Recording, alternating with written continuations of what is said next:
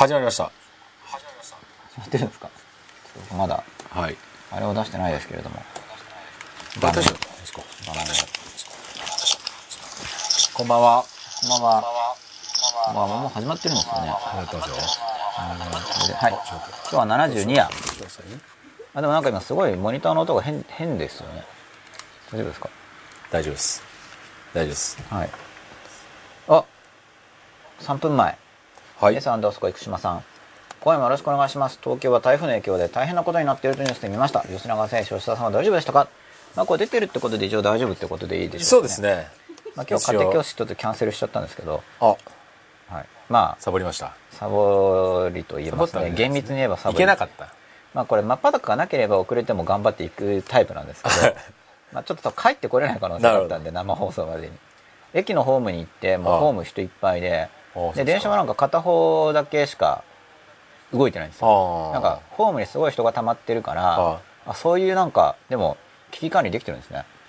だからその先っぽの方のホームに人がすごいたくさんいるんで、うん。そこのホームの人ができるまでは、うん。片側の方面しか電車が動かないみたいな感じで、へええでもそれホーム歩きで電車が動いてるわけじゃないんじゃないですかでもそう放送してました。おその本当ですか。へ何々駅のホームに人が多いからえまあ確かにそこに送り送り込んだら降りれない。降りれないですもんね。電車に乗れないってあるじゃないですか、うで僕がいる時に電車うん。1本来たんですよ。そのあまり運行してない方が。でやっぱ全員乗れないんですよ。でもう乗れませんみたいな。そういうノリで降りれませんなんじゃないですか、うん。無理して降りると反対側から落っこっちゃうじゃないですか。そうですよね。うん、でもなんか事故なかったんですかね。それを無事乗り切るってなかなかすごいですよね、そうですよね。そういうふうに対応できるんだなと思って。うん感心してそういう新たな体験をしてですね、でお家に帰ったんですか？はい、でキャンセルのメールを打ちまして。でこれはしゃあないと？しゃあないかも一応お詫びのメールを、まあ、携帯持ってないじゃないですか僕は。そういう時って連絡取れないんですよ要すあ持ちましょるにいやいやいや。う いやいい。生き抜いてると信じてもらうしかないですね、なるほどまあ、ちょっと安否の確認がしづらいっていうリスクはあるんですけども、はうん。まあ、リスクとかコストですよね。あるんですけど。まあちょっと携帯は勘弁っていうことにしてるんで今。もう一生持たない方向で。一生か分かんないわかんないですよねそんなんね。はい。だって時代が変わるかもしれないじゃないですか。すっごい欲しくなるかもしれないですよね。ちょっと結構1ヶ月先でも分かんないですからね。そうですよね。あくまで今の気持ちを言ってるだけなんで、そうだからいろいろあったんでうんさすがに今日は予告メールやら予告ブログ記事を書こうと思ってたんですけど、ああはいはい。思ってたっていうレベルになってしまいました。また今日も。はい。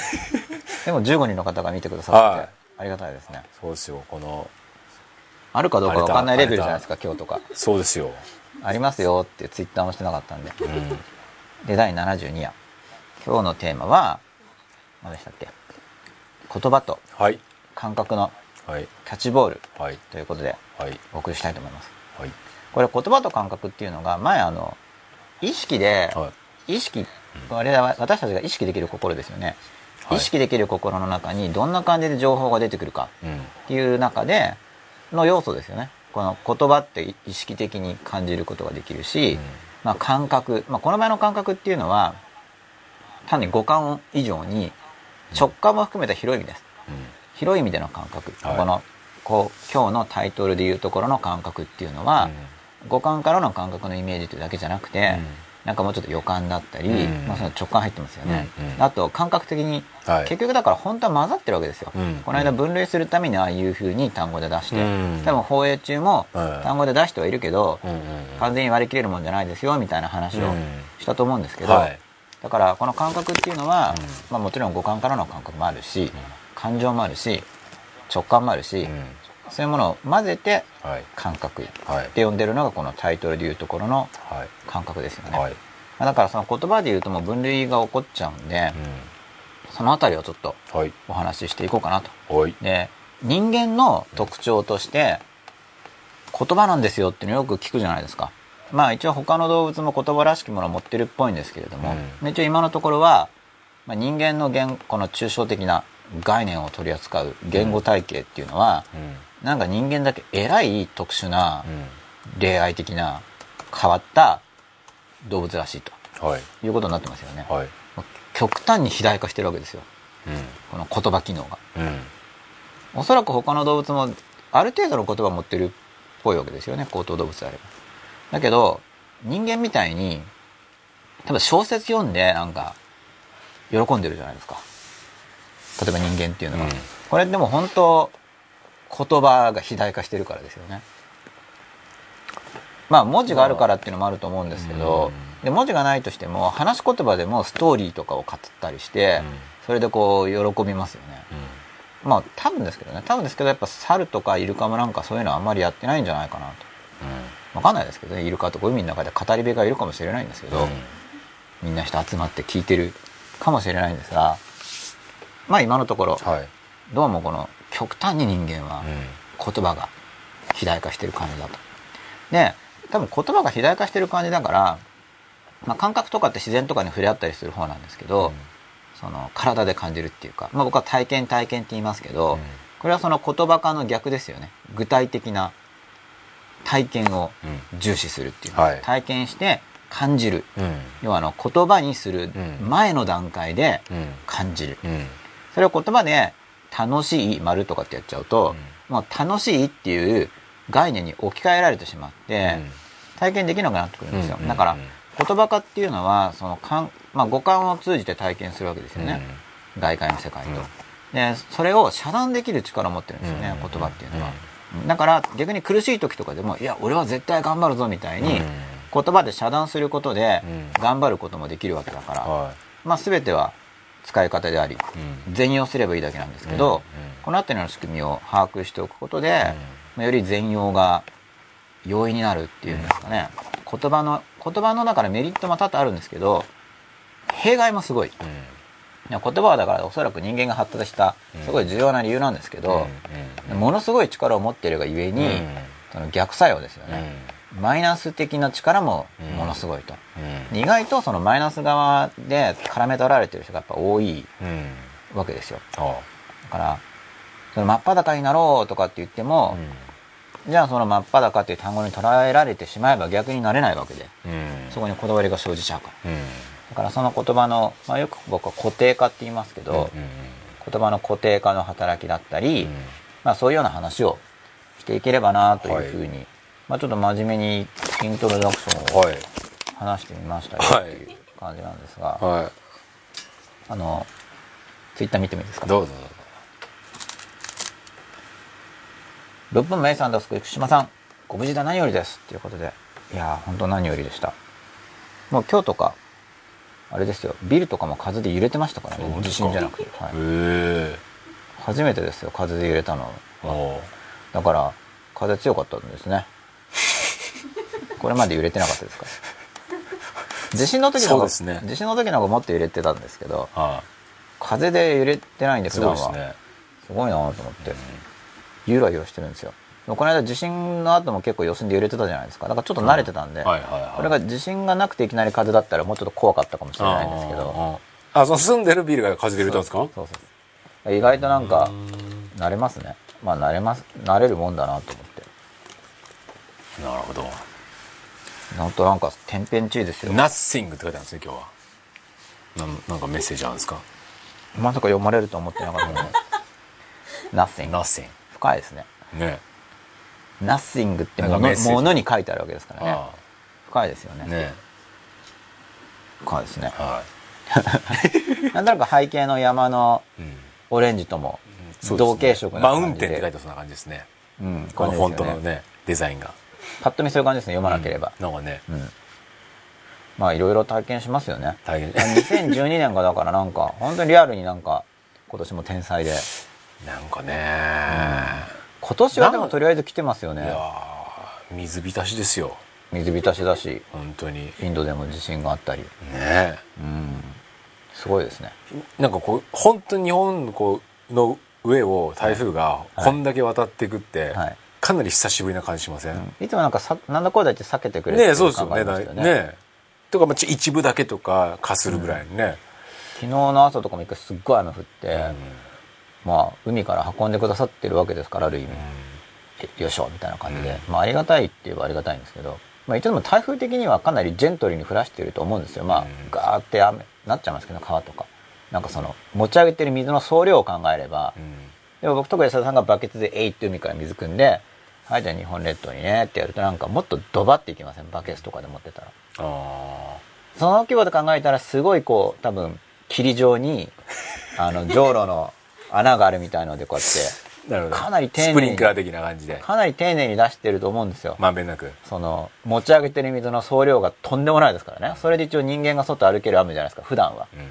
うん。今回ちょっと多かったですけど、逆になんかそれでなんかどんだけ気,、まあ、気使ってないですけど擬人的な意味ですけどね、うん。どれだけ気を使って降らしてくれてんのかなとか思いつつまあ朝歩いてたんですけど、うん。だってすごい量ですよ。ものすごいバカでかいバケツでグワッと海の水汲んでるような世界じゃないですか、で一応まあ日本乾いちゃかわいそうだからってことで水こうやってもついダーってやったらもう全部大洪水ですからね、かなりジェントルですよ。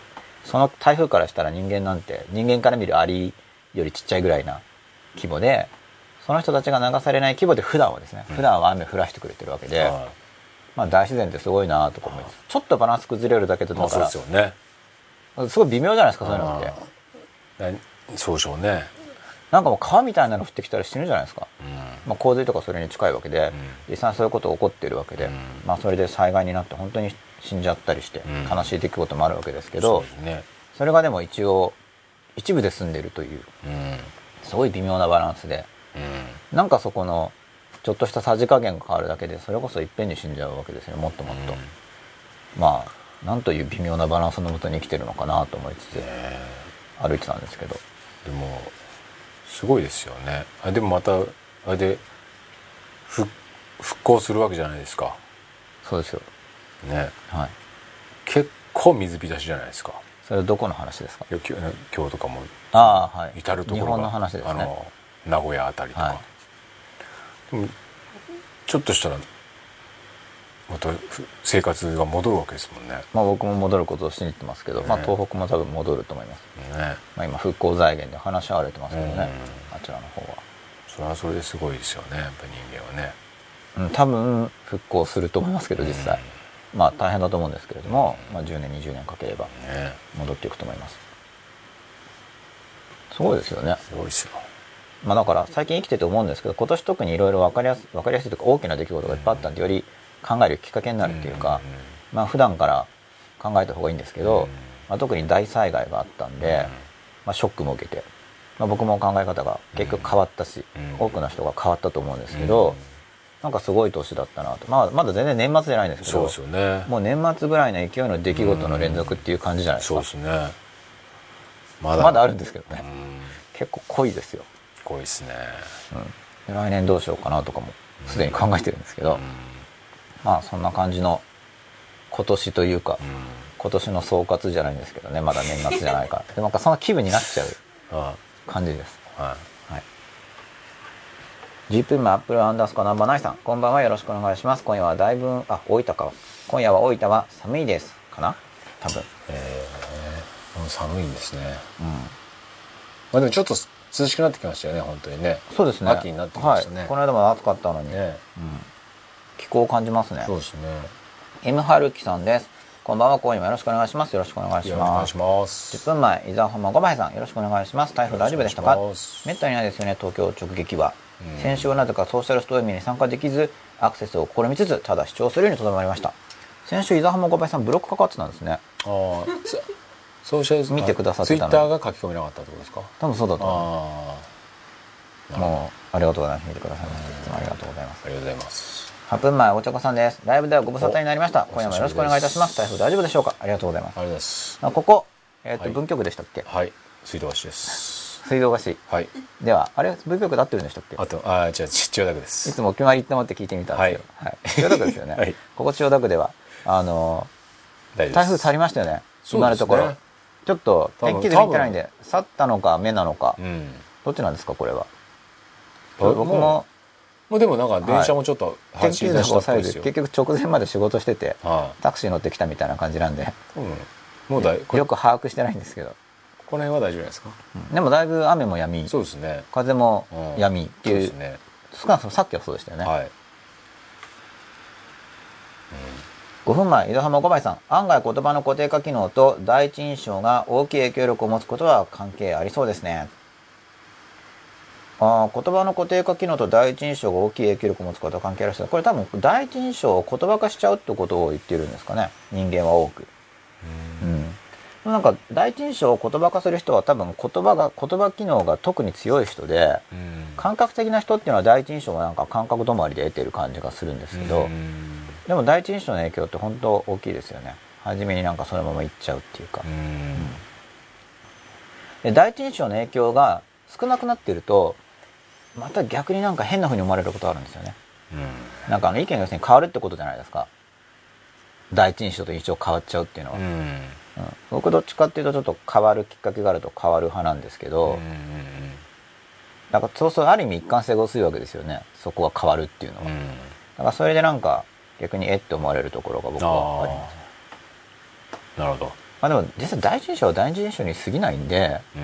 その後よりなんか根拠が強いデータがあればうん。変わる方が自然だと思うんですけど、うん。なんで第一印象については言及を避けることが多くなりました。僕は、なるほど。はい、全然変わっちゃうで第一印象はって言ってる時に僕の側としては第一印象なんだからまああんまり根拠のないデータでうん。軽い感じで言ってるんですけど、うん。なんかそうするとそのやっぱ言葉の固定化機能があって聞いてる側の人はあそういうふうに思ってるんだっていうふうにそのうん。第一印象でって言ってるんですけど、うん。第一印象の意味に個人差があるじゃないですか、うん。そうするとそこで言葉化したのが残っちゃうんでなんかコミュニケーションがうん。ずれることになってしまうと思って、まあ言葉にして語る時は相手の聞き手にもよるんですけどこちらが言葉で言明するとなんか向こうがそれを固定化しちゃう傾向があるんでこう言っていたからみたいな、うん。うん。それは結構気をつけないといけないなと思ってうん言葉を使う時に、うん。まあ、そこもそうだから今日のタイトルをそれは言葉のあの固定化するところで言葉化の教養っていうタイトルも考えてたんですよ、うん。言葉化の化はあの何々にする。うん。あのメイクの意味の作るの意味の化、うん。化合物の化、うん。言葉化の教養はあの強く要求するの教養ですよね、うん。言葉化の教養っていうタイトルも考えてたんですけど、まあなんかちょっと可愛くないかな怖そうかなと思って、うん。この言葉と感覚のキャッチボールっていうタイトルにしてみたんですけど、はい。言葉化の教養っていうのはその言葉のマイナス面を積極的に相手に対するマイナスとして使うという、うん。まあ、非常に言葉の変な使い方の、うん。悪い意味でのうん。変な使い方の例なんですけれども、言葉と感覚のキャッチボールっていうのはあの上手な使い方っていう感覚として設定うんしてるんですけど。だからその言葉化の教養についてもあのお話ししていきたいと思ってるんですよね、だからあの時あんなこと言ったじゃないですかとかっていうのはその言葉化の教養っていう感じなんですけど、うん。まあ言ったのは確かでもとしても、うん。そこにそのこだわっちゃうと固定化が起こるわけですよね、まあそれで、まあ、現地を取るっていうかこれ多分前の回のことじちって言ってその、まあ、俗な読みというか間違い読みでいう回があったので一応今日言ってるんですけど、はい。げ現地ですよね。現地か言葉自治だと思うんですけど正しくは。えあのことじち言葉のことにうん。七に入れるの七でうん。人質はいからの類推でことじちっていうのは俗読みで間違いあでことじちって言ってたんで放映で前の回であああなるほどはいこれですかはい、現地ですって。あるいは言葉自治。言葉自治だと漢字変わると思うんですけど、え人質に対応する単語は言葉自治。ー現地現地。現実っても書いてあるんですだからこと自治は俗読みなんですよ。うんあ、慣用読みも現実現実も慣用読みって書いてありますよね。だから現地。まあ現地を取られるとうんいうことを警戒することにもなるわけじゃないですか。うんだから、その固定化の働きがあるからこそ契約っていうのもあるんですけどね。それは固定化ということ自体を機能にしてるわけじゃないですか。契約っていうのを文書にして。ああの文字にすれば固定化の機能がさらに高まりますよね。うもう紙の上に書いてあるんで、んうんまあ書き換えたりしない限りうん固定されるわけですよね。うんだからその固定化の機能というものを使って現実というのは変遷していく。現実というのは変化するものだし、うん。気持ちも変化するものですけれども、うん。ある時点での気持ちとか約束をうん。固定化して残すとうん。いうことでその固定化の機能を、まあ、社会の活動を円滑にするために、まあ、一応全容だと思うんですけど、うん。あの全体的には。う。ん。もし契約ってものがなくなってしまえばうん。人間社会はもっと混乱しますよね。うん。例えば契約を盾にとって悪用してる人もいると思いますけど、うん。ただ相対として見ればうん。契約があることであの回ってると思うんで、うん。ただそれはあくまでその固定化という機能を使うという特殊なシチュエーションであってその普段の要するにその固定化の機能があるからじゃあ契約に使うっていうのは、まあ、OK だと思うんですけれどもっていうかそれないと今の社会って混乱しちゃうと思うんですけれども、じゃあ言葉ってそれだけなのかって言ったらやっぱ違うと思うんですよ。だから話す側としてもその言葉には固定化の働きがあるからこそみんななんか言葉って変わっていくと思うんですね。うん固定の働きがあるからやっぱそれが嫌だ。つまり人間の気持ちとか現象っていうのは実際には常に動いてるものですよね、それを固定化するのってなんか違う嫌だ不自由だっていう感じがすると思うんでそれでみんなあえてちょっと違う文文法的ではない言い方をしてみたり新しい単語を使ったりするっていうのは、その現実の姿にもっと近い言語表現をしようとしていると思うんですよ、うん。あえて固定化の機能を薄くするような言語表現を試みていると思うんですよ。ね、うん。だからそれえそういう側面があるわけですよね。でなのにそれを固定化してこう言ったじゃないかああ言ったじゃないかっていうのをすごく、えー強くしていくっていうのがその言葉化の教養って僕が呼んでるんですけど、言葉化することを強要してくるわけです。実際には言葉でズバリ表現できてるわけでもない。うん。けどなんとかその感覚を相手に伝えるためにうん。言葉を発しているのに、うん。つまり感覚の方が言葉より意味が広かったわけですよね、うん。うん。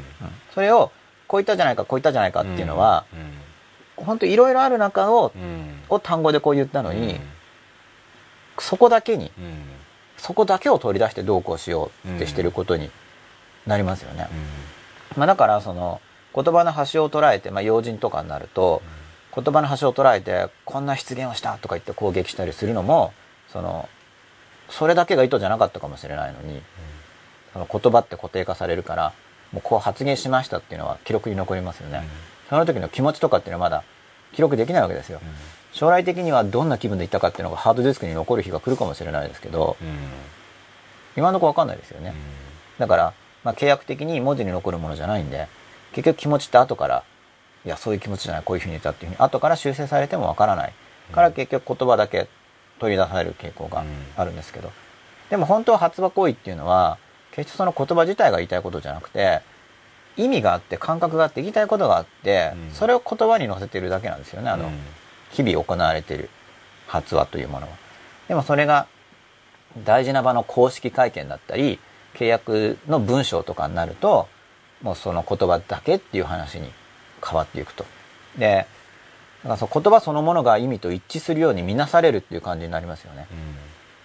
契約とかになると。あの、うん。そういうつもりじゃなかったんだじゃなくてどう書いてあるかっていうその言葉そのものの方が重視されますよね。だからそれはあのコミュニケーションの形態によってもちろんその友達同士であれば逆に言葉じゃないよねっていうのが通じてる面もあると思うんですよ。どういう気持ちで言ってるかの方が大事だよねっていう、うん。だからその、まあ、それを気持ちが感覚っていうふうにこう今日のタイトルで入ってる部分なんですけど、あのでも言葉を通じて表現してるけれども、まあ、実際には気持ちっていう方が大きくて言葉だけで考えてる人って多分いないわけですから、うん、まあそんなあたりのが今日のテーマなんですけれども。はい。なんか吉沢さん今日は静かですか？そうなんですよ。そんなことないですか？はなんかもう雨と風を乗り切って疲れてるのかなと思って。いいやー大ですよ。みんなのために買い出しに行ったりしてヘトヘトになりながら。全然ですよ。そんなわけじゃないですか、はい。14分前伊沢浜5枚さん影響 Nothing ああこれは Nothing の前にある言葉を読んでくださったんですかね。あここら辺に書いて。影響 Nothing あ Nothing ってでも本当深い単語だと思いますよ。うん。うん Nothing って文字として書いてあるのに Nothing、うん。まあ日本語でも無とか言って、うん。そういうのってなんか深いねって言われるじゃないですか。無とか空とかって。そこに文字で書いてあるのに無とか、うん。面白いですよね。11分前です。伊沢浜5枚さん。自然が人間の都合を考えないのか人間が自然の都合を考えないのかと。まあ現状のところ地球上においては自然の方が考えてくれてるような気がしますけどね。まあ考えるって言っても通常の思考行為じゃないかもしれないですけど、うん。うんうん。なんか人間の方がなんかやっぱ自然が親っていうんですかね。より大きな存在だから、まあ、どんどん使ってもなんとかなるでしょうみたいな感じでやってきた感じがするんですけど、まあ本当人間はすごいですけどやっぱ地球とかでかいですからね。人間が住んでるところとかっていうのはいくら地球上に広がったとはいえ地球上の表面積のごく一部だし、もう深さで言ったら本当に浅いじゃないですか,、うん。高さもそうですけど、うん。高さの方がまだ上ですよね。標高何メートルとか。うん。地震？今地震らしいですよ。よくわかんないですね。で深さで言っても地下1階2階とか10階とかあるけど本当に上よりももっと浅いですよね。うん。吉田さんこれ地球の中ってどうなってるっての習いました？マグマですか？何千メートルか掘ったらなんか赤いドロドロしたものが下にある感じですか？うん。イメージ的にはだからイメージしてないですか？普段地球の中とか。そうですね。イメージ的にはやっぱり地球は平面が広がってるみたいなイメージ。いやそんなことはないですけどね。生活上は、うん。関心がないですね、はい。地下とかグツグツしてます。うん。まあ子供たちに知覚とか教える時にそういうところか。ら、まあ、結局は今どういうイメージを持ってるかっていうのを掘り出すのは感覚の部分なんですよ、うん。それを、うん。そこを確かめないで、うん。こうなんですとか言って知識を入れちゃうのは、うん本当言葉の固定化だし僕はそれ洗脳だと思ってるんでそういうのって、ん。それ知識を与えるのとちょっと違う、まあほとんど学校の教育はそうじゃないですか。そしたら有利しちゃいますよね。感覚から、うん。そうですね。うん。まあほとんどそうだと思うんで、僕は、まあ、問題視っていうかそれだとあんまり使えなくなっちゃうかなと思ってるんですけどやっぱ現実に引きつけて結局実際体験ができないとしてもあくまで外界がどうなってるかっていうのを扱ってるわけだから、うん、まずどういう感覚を持っていてで一応今こういうことが言われていてとか、まあ、こういうことが言われていてっていうのは最先端の話はわからないんで、学校ではこういうふうに教わるよねと。でその教わった話はってことはこういうことでしょってやっぱりもう一回感覚に戻していく感じですよね、うん。つまりこの場合言葉と感覚のキャッチボールではうん。現状の感覚を生徒さんから、まあ、言葉化して伝えてもらうんですけどうん。現状の持っている感覚を生徒さんから取り出して言葉化してもらって僕の方でうん。想像して。うん。でまた言葉で伝えて。でそれもう一回感覚に戻す。ってことはこういう感じなのかな。そうすると感覚に戻ることによっていろいろ疑問とかが湧いてくるんですよ、うん。心の中の能力がこう活性化されるんで、うん。じゃあこうなのかああなのかとか。で調べたいこととか出てくるんで、うん。またリサーチして。でだんだん知識が増えていくと。だからその出るところをやるとかっていう勉強とは全然方法論が違うんですよ。ねでそうやってベースを作っていって、まあ試験がある時にはベースがあればその過去問とか研究すれば点取れるよねみたいな。そういう順番が僕はいいと思ってるんですけどね、なんかそこでも言葉と感覚のキャッチボールがあって、知識を言葉だけで言葉の世界だけで完結させちゃうと、フィクションになっちゃうんですよね。で、うん。学校の勉強もほとんどそうですけど、うん。もう哲学とかになるともう多くの人がそれをやってると思うんですよ。まあ、生活にもうつながってないっていうか。そうするともう勉強してても本当つまんないなみたいになると思うんですよね。うん。生活実感がないっていうか、だから僕はあの倫理の大学受験の科目で言ったら倫理でいろんな哲学者が出てくるんですけどああいう話をその生活の実感を伴う形でどっかでやっぱり出したいと思ってるんですよね。なんか真っ裸の中でもちょっとやりたいんですけど、その本を使うっていうやつで、生活の実感がないと本当何やってるんだか意味が分かんないってそれこそなるはずで、でなんで覚えるんですかって言ったら、まあ、試験に出るからっていう、本当それ以上でも。それ以下でもないと。ですごい虚業的な感じがするんですよね。試験に出るから覚えますだけだとしたら、なんなんだろうみたいな。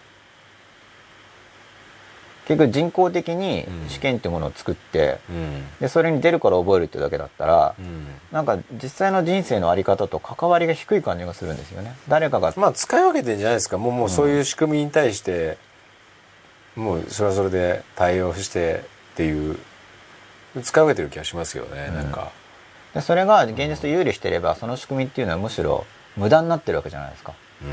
で一応学校でやるような科目の勉強っていうのは本来そこそこ現実と関連性があるうん。話を扱ってるわけだから、それはその試験に出るからだけでやるんじゃなくて、実際に自分の人生とか自分の感覚、うん。外界に対する宇宙に対する感覚を育てていくことで意味が出てくると思うんですよ。その意味っていうのは単にこう好奇心が面白いってだけじゃなくて生きる上で役立っているっていう実感が出てくると思うんですよね。そうするとなんか何に役立つのっていう問いが減るっていうかやっぱり聞かれるんですよね。なんで勉強するのとか。何のためにみたいな話は、うん。で何のためにって考えること自体はまあ甚だ自然というか、うん。まあ、正常というか、うん。まあ、それを考えた方がいいと思うんですけど、うん。ただそのそもそも全然役立つ感覚がそもそもないっていうことが初めから何かきっとずれてるに違いないと思ってるんですよね。うん。あ勉強とかであれば非常に初期段階からこれは役立つなっていう感じがすると思うんで感覚の部分とつながってれば。うん。そのでもどうでしょう？そのつ伝えてくれる人によるんじゃないですか？そうそうなっちゃってるわけですよ。うん。だから結局言葉だけであれば印刷物とかでうん。それこそ固定化の働きの全容ですよね、うん。コピーすればうん。同じものができるわけうんですから、でもそれ結局それが全ての意味を担ってるわけじゃないわけだから、うん。まあ、教科書もよく教科書を教えるんじゃなくて教科書で教えるんだなんていうことがよくその教育で言われるんですけど、うん。まあ、先生に対する話として言われるんですけど、うん。本当にそういう話で、うん。教科書で教える。場合によっては教科書を使わなくても、うん。先生が自分の思ってること知ってることを教えると。うん。でその時も言葉を使ってやるんですけどでもその固定化された教科書の言葉以上の情報っていうのが伝わるわけですよね、で固定化を強要する話っていうのはやっぱそこでもあって、うん。固定化を強要する話っていうのは意味なんか考えるなと。うん。とにかく覚えればいいんだって言ってそのテキストの言葉だけを丸暗記させるっていうことがうん。またこれもよく行われてるんですよ。うん。でそれをやっちゃうと言葉の背後にある感覚ってないから言葉と感覚のキャッチボールが起こらないんですね。うん。ただ言葉がある。うん。で言葉を覚えうん。言葉の中だけで思考しと。そしたらそれ間違ってても気づくきっかけすらないしうん。体験が介入してないから。うん。でそんな勉強はそれこそつまらないと。まあ僕は個人的には思うんですけどうん。まあそれこそ試験を通るために諦めてやってる人もうん。多いですけどね。うん。で僕はそういうの諦めるの嫌嫌っていうかちょっとそれはなんか何か自分の何かを悪い意味でです。それを何かを明け渡しちゃってる感じがしたんで、ちょっと譲りたくない場所だったんですけど、うん。そういう理由だけで勉強するのは抵抗を示すようなところが僕の中にはあったんですけどね、僕はもう一切き聞いてなかったですけどね。まあ、それも一つのうん。多分まあ無意識に多分そうなんだろうな。今思うと多分そうなんだろうなって気がしますけどね。結局言葉入れちゃうと影響を受けちゃうんですよ。うん。で言葉は固定化があるからだからもちろん全用もできますしさっき言ったように。うん。でも結構変なのが入っちゃうと悪い影響を受けますよね言葉から。で言葉だけじゃなくて実はもう人って人から存在だけでも影響を受けるんでまあこれもまた語弊がある言い方なんですけど、悪い影響を受けたくない人からは離れるっていう、出ましたね。うん、そう基本的に僕それおすすめなんですけどね。でみんなと仲良くしましょうとちょっと考え方違うんですよ僕は。いやみんなと仲良くしましょうなと仲良くし無理だと思うんですましょうはよそれは。補足説明がいると思うんですよ。でもだから補足説明が。影響されないようにすることは俺はできるとは思うんで、そう。そこは。それ吉田さんの方が自己の能力に対する確信が高いってことですよね、多分だからうん。僕は結構影響受けちゃうなって感じ。うん。だから多分素直さみたいなものが、やっぱりあるんだと思うんですよ。吸収力ある人はやっぱりね、俺相当ひねってる人間だと思うんで。吉田さんが吉田自身を評すると。そう多分もうちった町になってきてると思うんですけど、はい。もう相当ひねってる人間だったんで、はい。だかそのひねってる自分が好きなんですよね。らだったんですよ、あだったんですね。そう。でもだいぶね、はい、素直になってきた感はあるんですよね。成長してるんですか？成長してますね。相当。逆にだからすごい損してきたなっていう部分あと守ってきた分、はい。だからすごくそこがやっぱりあのいい部分とあれが大きく、やっぱり今だから本とか読むと、はい。やっぱりいっぱいなんでもっと早く読まなかったんだってことはやっぱりい。っぱいあるじゃないですか。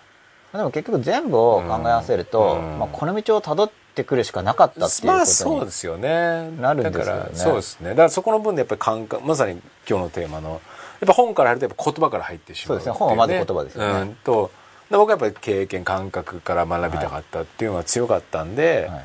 だからそこをちょっとでも感じてると、間違ったことも、それから本読むと、はい。やっぱりこう、うん。自分の感覚からやっぱり入れるっていうのは確かに、これ本から入っても絶対わかんないよなっていう本も結構あるじゃないですか。いい本って大体で本から入るとその言葉の世界で完結してかつ単語の意味を誤解してたりして、うん、そうですね。別のワールドを構築しちゃってそうですよね。だからそしたらの人生悪影響になっちゃう。そうそれはすごい。だから感覚レベルその同じ本でもやっぱり前も言ったかもしれない。そのその人が持ってる感覚レベルによってこの読み方って全くか、変わりますよね。でも180度変わるぐらいにやっぱり違う部分になるじゃないですか、影響が悪影響になるぐらいですですよ変わりますよね。ねだからそれこそそれが固定化になってしまうと、い。くと全くもってそれが幸せにはつながってこないっていうことも多いんだろうなっていうね、そう。しかもそれがよく世間で起きてる気がするんですよ。だねからそこがね。本ってもう言葉の固定化を本当に使っているもので文字化して。でだからこそ貴重でもあるんだけれどもうん。その貴重であるという良い面とうん。でどんな悪影響があるのかってやっぱ両方把握することでうん。全容できる。要はデメリットを自覚してるからうん。そのデメリットを避けることができるわけでデメリットは恐れない方が僕はいいと思ってるんですよ。うん。どんなデメリットがあるのかっていう。うん。もうほとんどのものがその良化性良い価値と悪い価値うん。両方の価値を持ってますよね。うん。良化性を持ってるんでほとんどのことが。うん。じゃあデメリットがなんでって言って。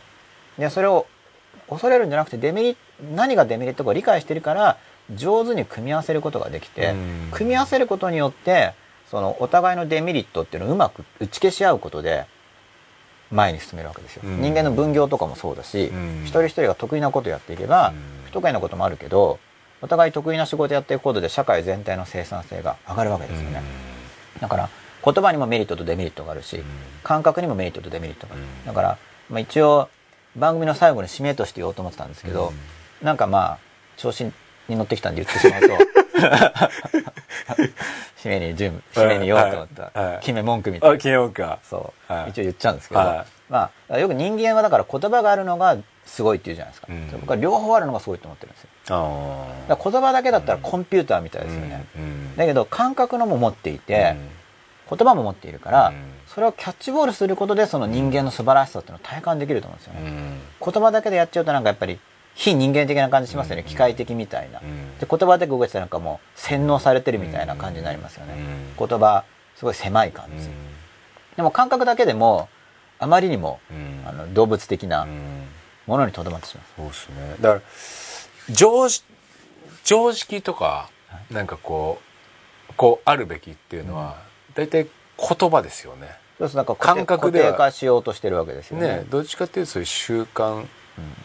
なんかそういうのって全部言葉で人がコン,、はいコントロールされてるというか。集団を同じように動かそうと思ったら、うん。やっぱり言葉があって、ルールがあって決め事があってこの通りにやりなさい、でそれもちろん利点もあって、うん。マニュアル化してあるからこそ、うん。みんなが同じ動きをして生産性が上がるという利点はあるけれども、うん。同時にデメリットもあるんで、そうですね。だからそれを成長と取るか、まあ、毎回同じテーマになりますけど、要するにそこいろんなものを常識というのを身につけるのをはい大人と取るか、そんなことはじゃなくてやっぱり良き心になって、あそこから相手のことに対して何をするかっていう、やっぱりそそれを成長と取るかっていう、結構大きく、えー全くも多分そこがこっちやるとこっちが育たずっていう関係があるのかなっていう。そうですね、うん。それ僕はだから上手にいろいろなもののメリットデメリットを理解することで、相反するように見えるものをうん。両方ともうまく組み合わせて成長させていくことができるっていう成長モデルを考えてるんですけど、うん。だからマニュアル化してうまくいくことはマニュアル化してやるけれども、でもそしたら固定化されますよね、うん。しかし現実は変遷していくものだから、うまくいかなくなっていくはずなんですよ、いずれ。そうですね。それは固定化の弊害なんですよ、うん。簡単にできるまあ、まさに今もうそうその時代の変換期においてそれが思いっきり起きてる状態ですよね。だからそれをうまく乗りこなしていってうん。固定化のメリットが享受できる時には固定化してやっていってただ現実ずれていくと機能しなくなるからうん。そしたらもっと感覚をもとに新たな言葉を作り出してまた対応してっていうふうにそれこそそうですよね。キャッチボールで安定不安定不安定変化発想連想ですよね。そのそこもうまくバランスをとってやっていくとなんか上手に乗りこなしていける感じがするんですよ。いまだにしね OS がなんかもうはい。相当古い OS がはい。蔓延してる気がしますもんね、それはえっと例え話です。人間の中で。人間の中で、あまあちょっと入れ替えた方がいいよっていう意味でですよね。うん、完全に理解ないといけない状態になってるじゃないですか、現実とずれてるのにうん。そうするとその人の持ってる言葉化された世界、うん。つまり現実や社会というものは、あるいは生き方というものあるいは目下の人というものはこうであるべきだっていうのはそれ大抵言葉で把握してるんですよやっぱり。だから変化しないんですよね、うん単語で持っちゃってると、うん。だからそれを今の感覚新たな外界からの認識を照らし合わせて言葉の側を変えていかないと、うん。まあ、僕は悪い意味の年寄りになっていくと思ってるんですよね。若くないわけですよね。固定化しちゃってるっていうのは、そうですね。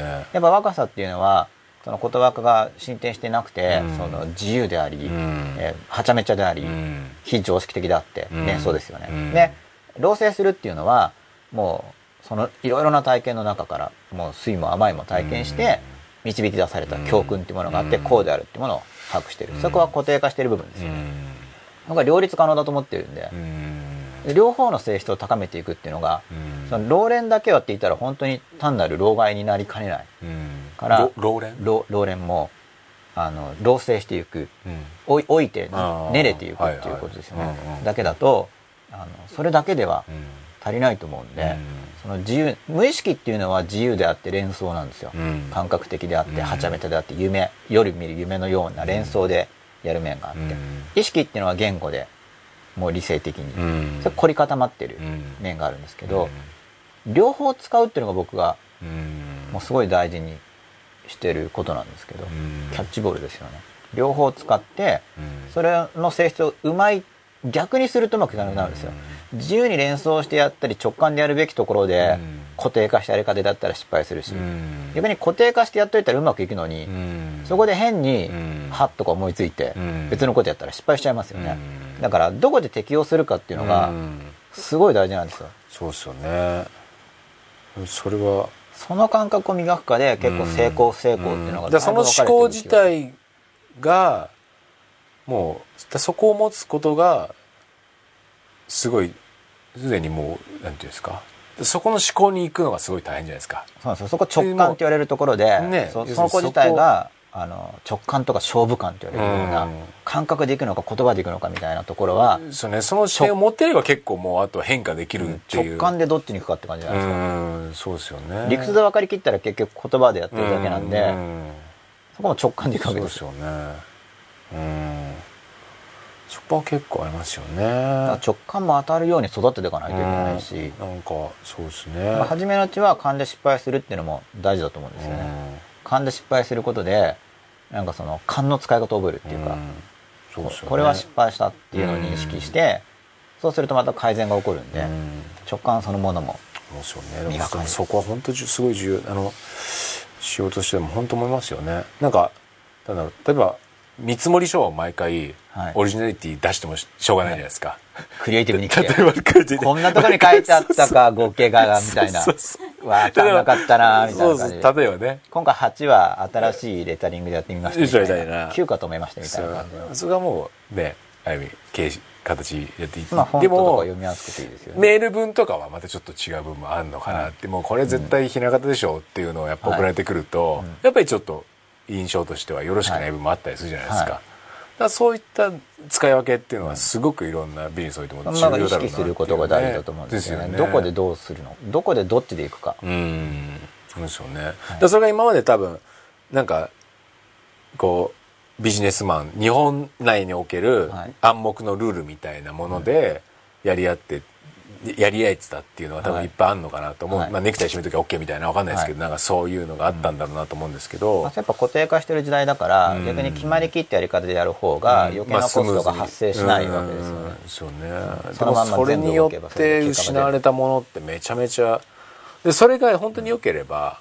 やっぱり良くなるはずだと思うんですよね。やっぱ切り替えだと思うんですよ、うん。それでググググって伸びててる時はうん。それでもうどんどんいけばいいし、そうでしょうね。でもなんかちょっとうまくいかなくなってきたら、まあ、それでだんだん個性とか発想とか言われ始めたと思うんですけど、うんそこはまだあのあんまり機能してないですよね。ですよね。これからですよね、うん。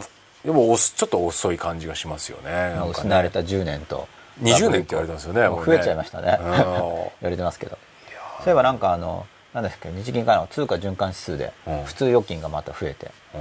まあ、定期預金解約してみんなだから危機を感じてるんですねなんとなく。なるほどなる指数が発表されるのが僕は非常に素晴らしいと思ってるんですけど、うん。インデックスが発表されると、それもなんか認識まあそれは言葉を使って認識なんですけれども、うん。そんなのもう周りの人のまあ感覚も大事ですよね、うん。それも言葉と感覚で、うん。そういう公的機関が出すような指標っていうのは言葉化されたものなんですけれども、うん。例えばでもどう考えても自分の身の回りと違うと、うん。例えば今回指標はその普通預金が増えた現金化が増えたから、うん。みんな流動性を高めてるといううん指標が出ましたけど、うん仮にこれが逆のデータとするじゃないですか、なんか定期預金バリバリ増えてますみたいな。あもう仮にですよ、うん。だけどどう考えても友達とかは、うん。いや解約してるーな、ってなったら、やっぱその感うん覚うん。を重視するっていうのも大事だと思うんですよね、うん。だから指標は重要なんだけれども、やっぱり感覚を捨てちゃうと、うんコロッと全部騙される場合もあるわけじゃないですか、うん。怪しいなみたいなのを大事にしないと、うん。それ疑いすぎてそれもやっぱバランス怪しいなって疑いすぎて実は合ってる場合もあるわけですよね、そこもバランスなんですけどだから言葉でもう統計数値なんて完全にもう言葉抽出化されたもので、うん。で背後の意味っていうのはもう一人一人解釈が違うから、例えばじゃあ数字数字が仮に合ってるとしてもじゃあそれをどう解釈してどう自分の人生に生かすのかっていうのはまた一人一人変わってきますよね、うん。感覚部分がうん。入りますしその言葉を解釈する時も、うん。自分が持ってる経済学の話とかっていうのは結構言葉化された体系ですよね、でそれもいろんな説があるから、いくつかの立場からの検討もできるわけですよね、うんこういう立場でいけばこうなるし、うん。こういう立場でいけばこうなる、うん。言葉の枠組みも1個じゃなくて複数持ってることで相対ができるし、うん。そこにさらに感覚も入れて、自分の感情はどうかな、直感はどうだろうっていうことで、総合的な判断をしていく力を身につけてほしいし、うん。なんか人間はそれができるっていうのは僕的になんかスーパーすごいと思ってるんですよ、なんかうん。そういう機能が基本的には全部入ってるわけですよね、うん。感情もあるし言葉もある。ししかも言葉っていうのが一つの思考体系だけじゃなくて何個かこの立場でいけばこうなるとかそれもできるんですよ、うん。まあ、自分の主となる足場っていうのは、うん。僕の思想は基本的にはこれっていうのがあっても、うん。全然凝り固まる必要がなくて、もちろん主な立場に引きずられるんですけど、うん。でも一応こっちの立場だったらこうなるとかっていう評価する機能もあるし、イメージもできるし感情もあるしなんかもでも人間の想像力はやっぱすごいですよう、ね。いやとんでもないなと。何にも起こってないことで心痛みたりするわけですからね、そんな機能がついてるのに、なんかもっと幸せになれそうな気がするんですよ。だから多分そのフルスペックだから、ううんまくそれを乗りこなすのが力がまたいるんですよ。でそうなんですよね。多分それでバックしちゃうみたいな感じじゃないですか多分。僕はその運転しないですけどなんかすごいレーシングカーみたいなって運転できないって言うじゃないですか、なんか急にブワーって加速したりするから難しいみたいな、なんか高機能だから乗り組ますのが多分もう難しいぐらいのすごいものが入る。だから感情が暴走したり人間その言葉が暴走して極端に言葉的になってしまったり、直感が暴走して単に勘だけで動いたりとかやりやすいんだと思うんですけど。でもやっぱりだどっちにしろやっぱり人間って想像力から全てをはい。決めてるじゃないですか,、はい。だから不安とか心配も結局もう想像力で、はい。その後の行動を自分で決めてるじゃないですか、はいでもだからそこのしそこからの結果の後から出てくる感情と、はい。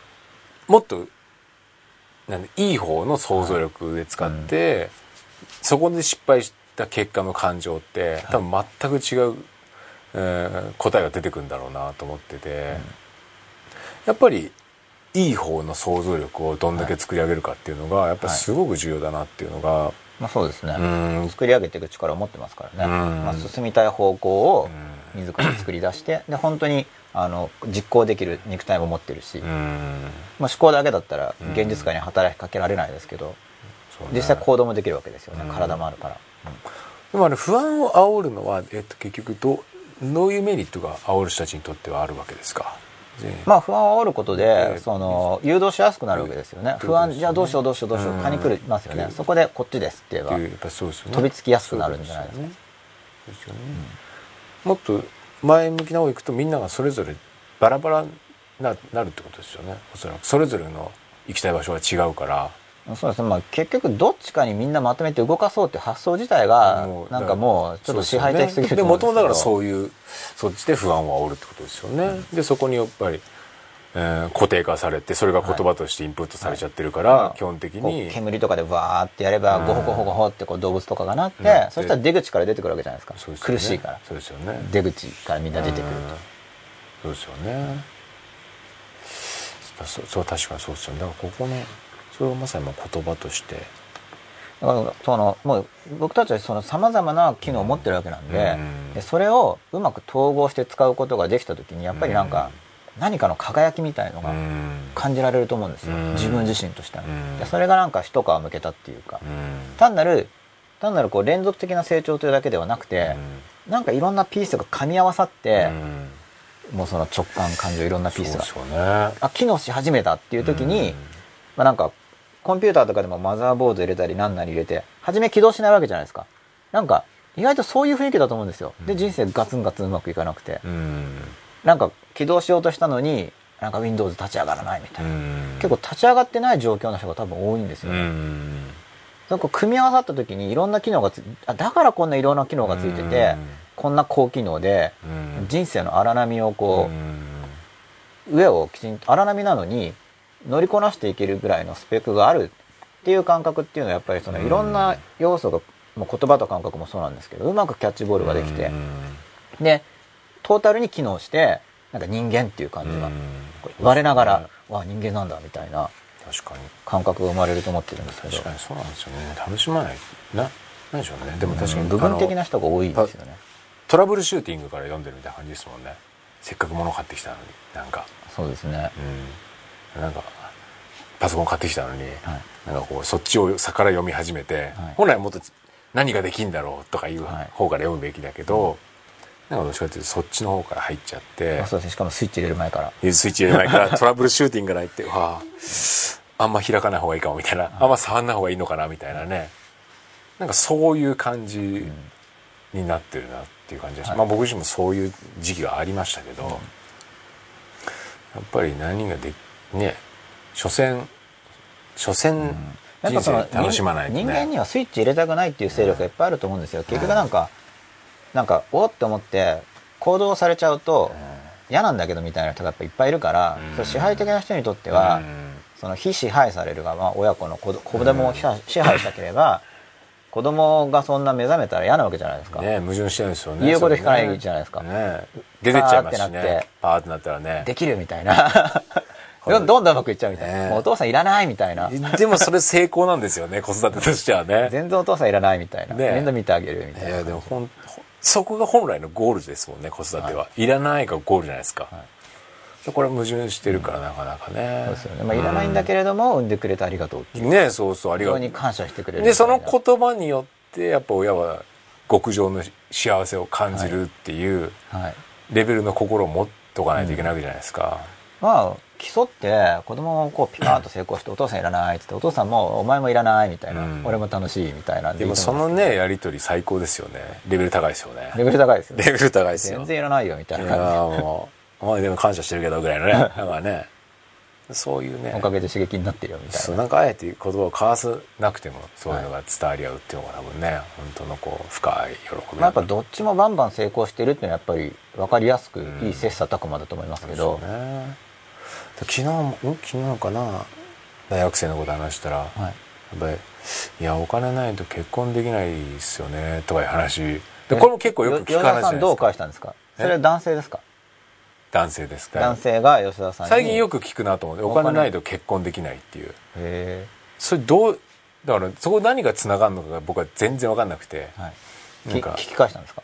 そうそうそうそうインタビュアーとして。うん。仕事してないと結婚できないとか「お前何言ってるんだ」って言いました。うんいやなな何に何にお金かかると思うっていう。ああなんて言ってました？いやいろいろとなんかやっぱり。でそんな感じなんですよ要するに。ああじゃあ特にうん。これにいくらかかるかうんら、多分。今のこれだと月に何万足りなくてとか、うん。そういう話じゃないですね。多分そうなんですよ。ぼやっと。ね。で結婚した方がふ収入入り口は2つになるから、はい。普通に考えれば生活楽になるじゃないですかそれ提案したんですか？え？提案した。いやそんな話をちょっとしましたけどでも多い僕は結構多いなと思ってそのはい。収入が要するにこれからその収入があの平均年収が落ちて、そうすると結婚率も下がり出生率も下がるみたいな、はい。まあ出生率は下がる下がる可能性はあると思うんですけど、結婚率が下がる意味が僕は分からないなっていう。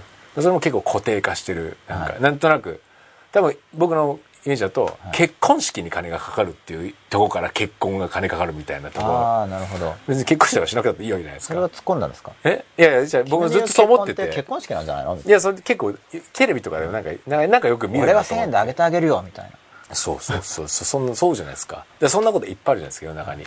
でもなんかこうはこうだっていう、その言葉を固定化したイメージはい。がいっぱい世の中にあるので、それによって人間は不幸なんていうんですかね、えー不幸というか、はい。やっぱ行動をこばえ阻むはい。ものがすごい多いなっていうね。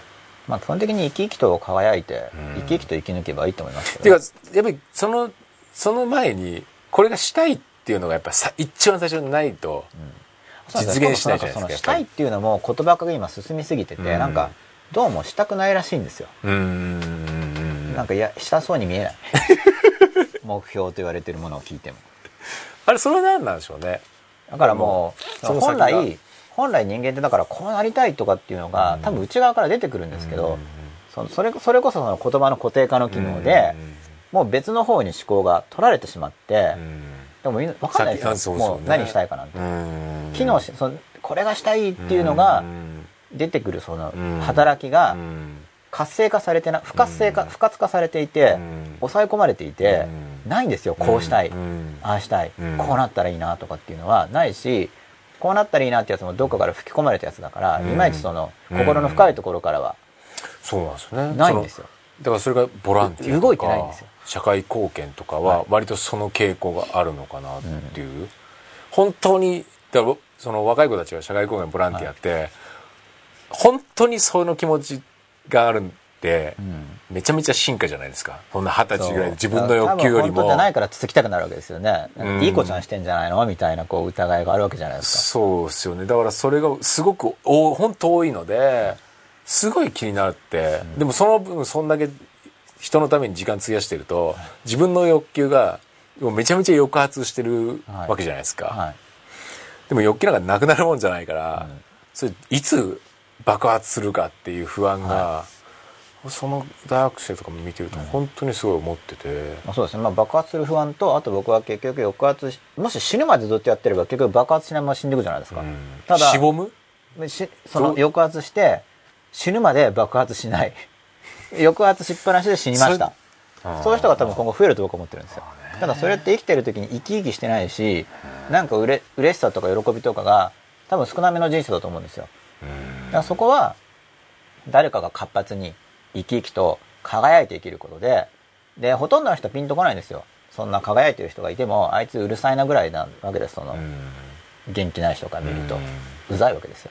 ですけどそのいいなって思う人もちょっと出てくるんでまあでもうざいと思われようが本人がとにかくこう喜びに満ちて活動的にエネルギッシュに生きてれば本人幸せですから、うん。しかもその本人幸せって言ってもみんなに迷惑をかけるとかそういうのではなくて、やりたい方向にエネルギーを出して活動して生きてるわけなんで、でその先に周りに役立つっていうのが多分僕はあると思うんですよね。ねえだからそこ自分が活性化されたうん。もっと先の段階だと思うんですよ、うんねえ。人のためにっていうなんか自分のことだけ考えててある程度それで欲欲求は満たされたけど、はい。なんか満たされない部分があるとか、はい。なんとなくなんだこの罪悪感はとか、うん。まあ、その辺からつながってって、はい少しずつ社会のことも考えるっていうのはステップに行くのかなって僕の感覚ではすごい感覚ですごく思うので、はい。らそこにいきなりここに行くってあんのかなっていうのがやっぱないと思いますよ。だからない段階でうん。言葉的に設定してうん。概念で、だそこ行っちゃうとやっぱ心が成長しないうん、じゃないかな要するにいっぱい心の失敗をいっぱいしないと。だからもう感覚僕だから感覚は育ってないと思ってるんでうん。だから子供はもっとまあ僕が子供の頃とかって塀の上を僕もよく歩いたりしてたんですけどうん。危ないですよ。怒ったら実際うん。多分本当に死んじゃうんですよそんなのって。うん。あと川とかも歩いて渡ったりしててうん。まあ昼とかもいるしまあ実際病気になるかもしれないし。うん。まあたまたまでもまあ結構大丈夫なわけですよ。うん。流されて死ぬかもしれないんですけど、今考えれば友達と一緒にやってたりしたから友達だけ流されて死んだら責任問題になるわけじゃないですか、うん。まあでもそういうのやってたわけで。でそこまでやんなくてもいいんですけどそういう昔の話だから、でもあまりにもその五感特に触覚うん。とかあと平行感覚、うん。要するには塀の上とかで歩いてるとこみんなこう倒れそうになりながらうん。バランス取ってうん。歩いてるじゃないですか、うん。ああいう平行感覚とあととにかく触覚ですよね、うん。もう手だけじゃなくて、うん。体全体でいろんなものに触れ合ってそのものっていうものの情報を得ると思うんですけどそれが今すごい不足してる感じがして。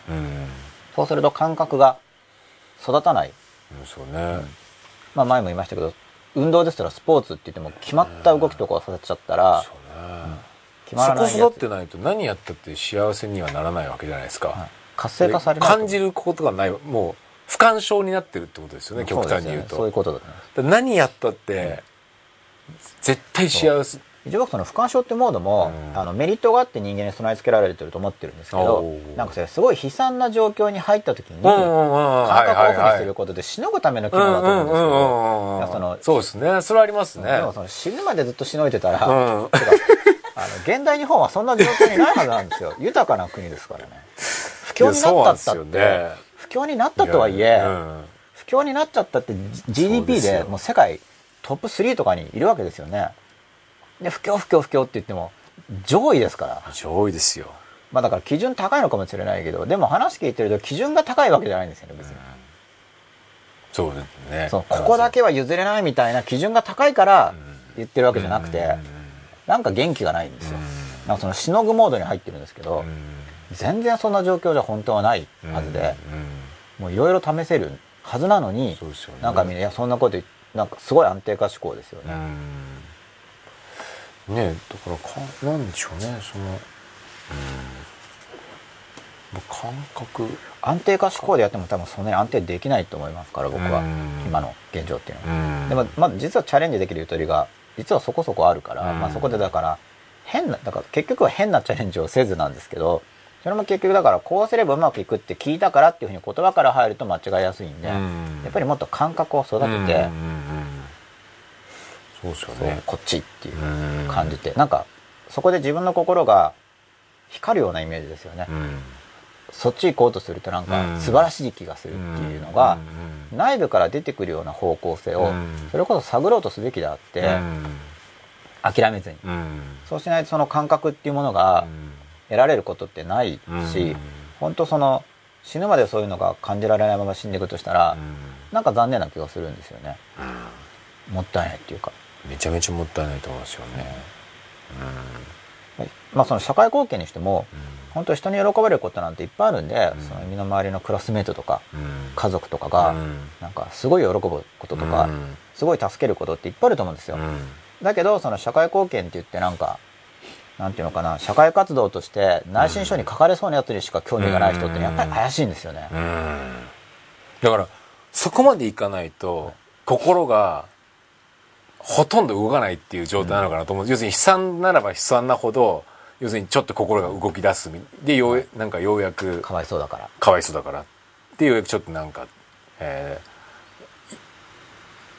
体がちょっと動く、うん要するにほとんど日常レベルだと全くもう不干渉だから、それがだからそこからうん。例えば社会貢献したいんだったらじゃあ自宅の玄関の靴揃えたり靴磨いたり玄関磨いたりとかしてうん。綺麗にしといたよとか言えばうん。まあ初めもし親が元気なければふーんで終わるかもしれないんですけどうん。そういう感じで貢献を続けていけばまあ普通は反応するわけですよ。いやもうぜその良き良きこう国だとか良き社会にするって、はもう一人一人のそのその程度で十分だと思うんですよね。そうですよね。身の回り5メートルぐらい。うん。いや本当そうだと思いますよ。もう自分が毎日歩く。日本は人口密度が高いから。ね人の領域を人のなんかそのね。何キロもやればもういっぱいいますから人が、うん。何メートルぐらいで隣がいるぐらいそんなんで。なそこの人の幸そのひ良き心を奪あの出すチャンスを奪っちゃいけないですよ。やっぱ自分がね、まあ、いつも歩くぐらいの。いやそこやるだけでもう本当貢献になるし、うん。人間関係も変わるわけで、うん。ただその問題はもう絶対評価しないって向こうが覚悟してる場合は、そういう人じゃない人にやった方がいいんですけどね、もう向こうがその絶対他人は評価しないっていうので凝り固まってる場合は、うん。単に本当に利用されて終わりかねないんでうん。だからそういう場合ですら自分が貢献する能力は一応伸びるじゃないですか。その人は評価しないかもしれないけど自分自身の貢献する能力は実行によってだから本来の貢献ってその評価っていうのはだから基本はもう自己評価みたいな感覚そうですね。まあ最終的にはそうだと思うんですけど、うんでもやっぱりそこに至る途中の段階として、僕もまだ他者評価を必要としてるし、やっぱ他者他者評価を存分に受けるってのは僕は重要だと思ってるんですよ。あもう浴びるように他者評価を受ける。あで、それがみんなできないって諦めてると思うんですよ。だけど、その身近なレベルで貢献すれば、できできるはずなんですよ。なんでかっていうと、そんな親切な人いないから、めったに。結局みんななんだこうだ言って、ああ逆にね。それ俺、そんなの、チャンスだらけみたいなね。逆に言うとね、まあ全然できると思いますよ。そうですでね出世もするだろうし。だからもっと活発に動けばいいっていうことになるんですけど、うん。結局社会的に今エネルギーレベルが下がってると思うんで、うん。もっと活発に自分のことをやり、うん。活発に周りを助けると。で、そういう時に、まあ、あんまり暴走しすぎないように、エネルギーが高まると今度は逆に暴走するリスクがあるじゃないですか。うん間違った方向に今度どんどん突っ込んでいっちゃうと。ある程度もしょうがないんで、多少行き過ぎるのはエネルギーが高いってことは。だから多少にとどめないと暴走しすぎますよね。うんだから、そういう意味でやっぱ言葉による歯止めとかうん大事だと思うんですけれども、今だからその言葉の固定化による働きによって固定っていうのはだから活発なのはすごい動いてるんですダイナミックに。言葉の固定化で止まってしまって、で、それが行き過ぎちゃってみんな元気がないから。うんだからもうちょっと感覚を不活化して、うん。感覚を活性化させて、そうですよね。もうちょっとはちらめたの方がいいと思だからまあこうネットとかそういうなんか検索とかがやっぱりいろいろとこうね。う。まあマイナスに働いてる面があるわけですよ。ね。ね本当は検索なんてすごいプラスな、ね。めちゃめちゃ便利なことで、だうん。から今その、まあ心は、意識的な部分は言葉が代表ですよね。うん。で、無意識的な働きって言ったら連想とかが出てくるんですけれども、ところが今の現代のまあ病理っていうか、こう、ちょっと現代人が病気っぽいっていうか、うん。またデメリットができてるっていうのは、じゃあこ無意識部分は連想しますよね。でそこでアイデアが出てくる。だけどその連想がだから妄想的な方に行くんですよ、うん。連想が変な方に向いてしまって、自由に連想出てくるアイデアがあこうなったらいいなこうなったらいいなこうなったらいいっていうのが、うん。自分の半年後とか1年後とか2年後の姿じゃないんですよ、うん。うん。その無意識から出てくる連想っていうのが現実を向いてないんですよ、うん。もちろん非現実的なことは連想しますけれども、うん。でも、やっぱメインとしては、実際どうなるかっていう部分をうん。作り出していく力ってものを持ってるわけじゃないですか。うん。だからやっぱそこが多分初めからもう無理ってことで、うん。押さえつけられちゃってて、うん。でも初めからその妄想っていうか、うん。想像の世界で遊ぼうっていう選択をしてるように見えるんで、うん。そこも諦めずに、うん。現実をもうガツガツ前に進んでほしいと感じてるんですけど、うん。で僕はそれをやるときに勉強が実際役立つと思ってるから、うん。勉強いいよって言ってるわけで。別にその外界っていうものがつまらないから書斎にこもって哲学しましょうとかっていうことは僕は全然そういうこと言ってるわけじゃないんですよ。思想とかを学べばうん逆に自分の思考能力が活性化されるはずなんですよ本来は。うん。偉人とされるようなうん。あの思想界の偉人とされるような人の思考に触れればうん。じーって逆にうん火がついて活性化されるのがそうですね。偉人の思想に触れたらでそれはだから勉まさに勉強法だから結構哲学とか勉強してる人も逆に沈んじゃうっていうのはうんなんかおかしいですよ。固定化してる人が多いなっていう気もするんですよ。要するになんとかはこう言ってるからみたいな。そうそうそう。そんなんじゃないと思うんですよ。ね。活性でそれもすごいべ本来ものすごい活性化されるもんだと思います、うん。なんかその誰かの考え方を知ってる俺はすごいでしょっていう方の人がそうなんですよ。なんか多いかなって気がす。る固定化がその死の方に向いてるねプラトンがスタなんティックなとかって言ってるとかな。んか例えばねそういうどうでもいいんですけどみたいな、あなたは何て言ってるんですかっていう方が全然重要聞きたいじゃないですプラトンか。が対話してたじゃないかと、ね。それもしプラトンがそうだったら俺の名言集を読めと。いやね。もう俺の言葉は石板にも書いたとか、うん。パピルスにも載ってるから、うん対話とかしないで、うん。若者に読ませるじゃないですか、うん。暗唱しろみたいな、うん。俺の名言格言。そうね。でも実際にはあちこち回って、うん。対話を続けてたって言われてるわけですよね、うん。なんでそんな対話しなくちゃいけないのかってことですよ。本当そうなんですよね、うん。自分の考えなんてもう秒単位で変えてきゃいいんですよね。そうですね、本当は変わるもののはずなんですよね、うん。あの絶対変わるはずなんですよ、うん。ほっとけば、うん。だから変わるから変わりすぎて不安定になるものの是正するものとして言葉があるんで、うん。そこは言葉の安定化とか固定化の作用を上手に使えばいいんですけどね。でも固定化の作用を使いすぎて、うん。その自由な発想が阻害されちゃうっていうのは今度またやりすぎ、うん。うん。戻こ方に。やりすぎ。ですうん。ねだからどまあ、たまには極端に触れつつうん。逆に、うん。まあ、すごい安定化することがあってもいいしうん。すごいはちゃめちゃに自由に連想することがあってもいいと思うんですけどものすごい触れるのは時間的には一時的なもので。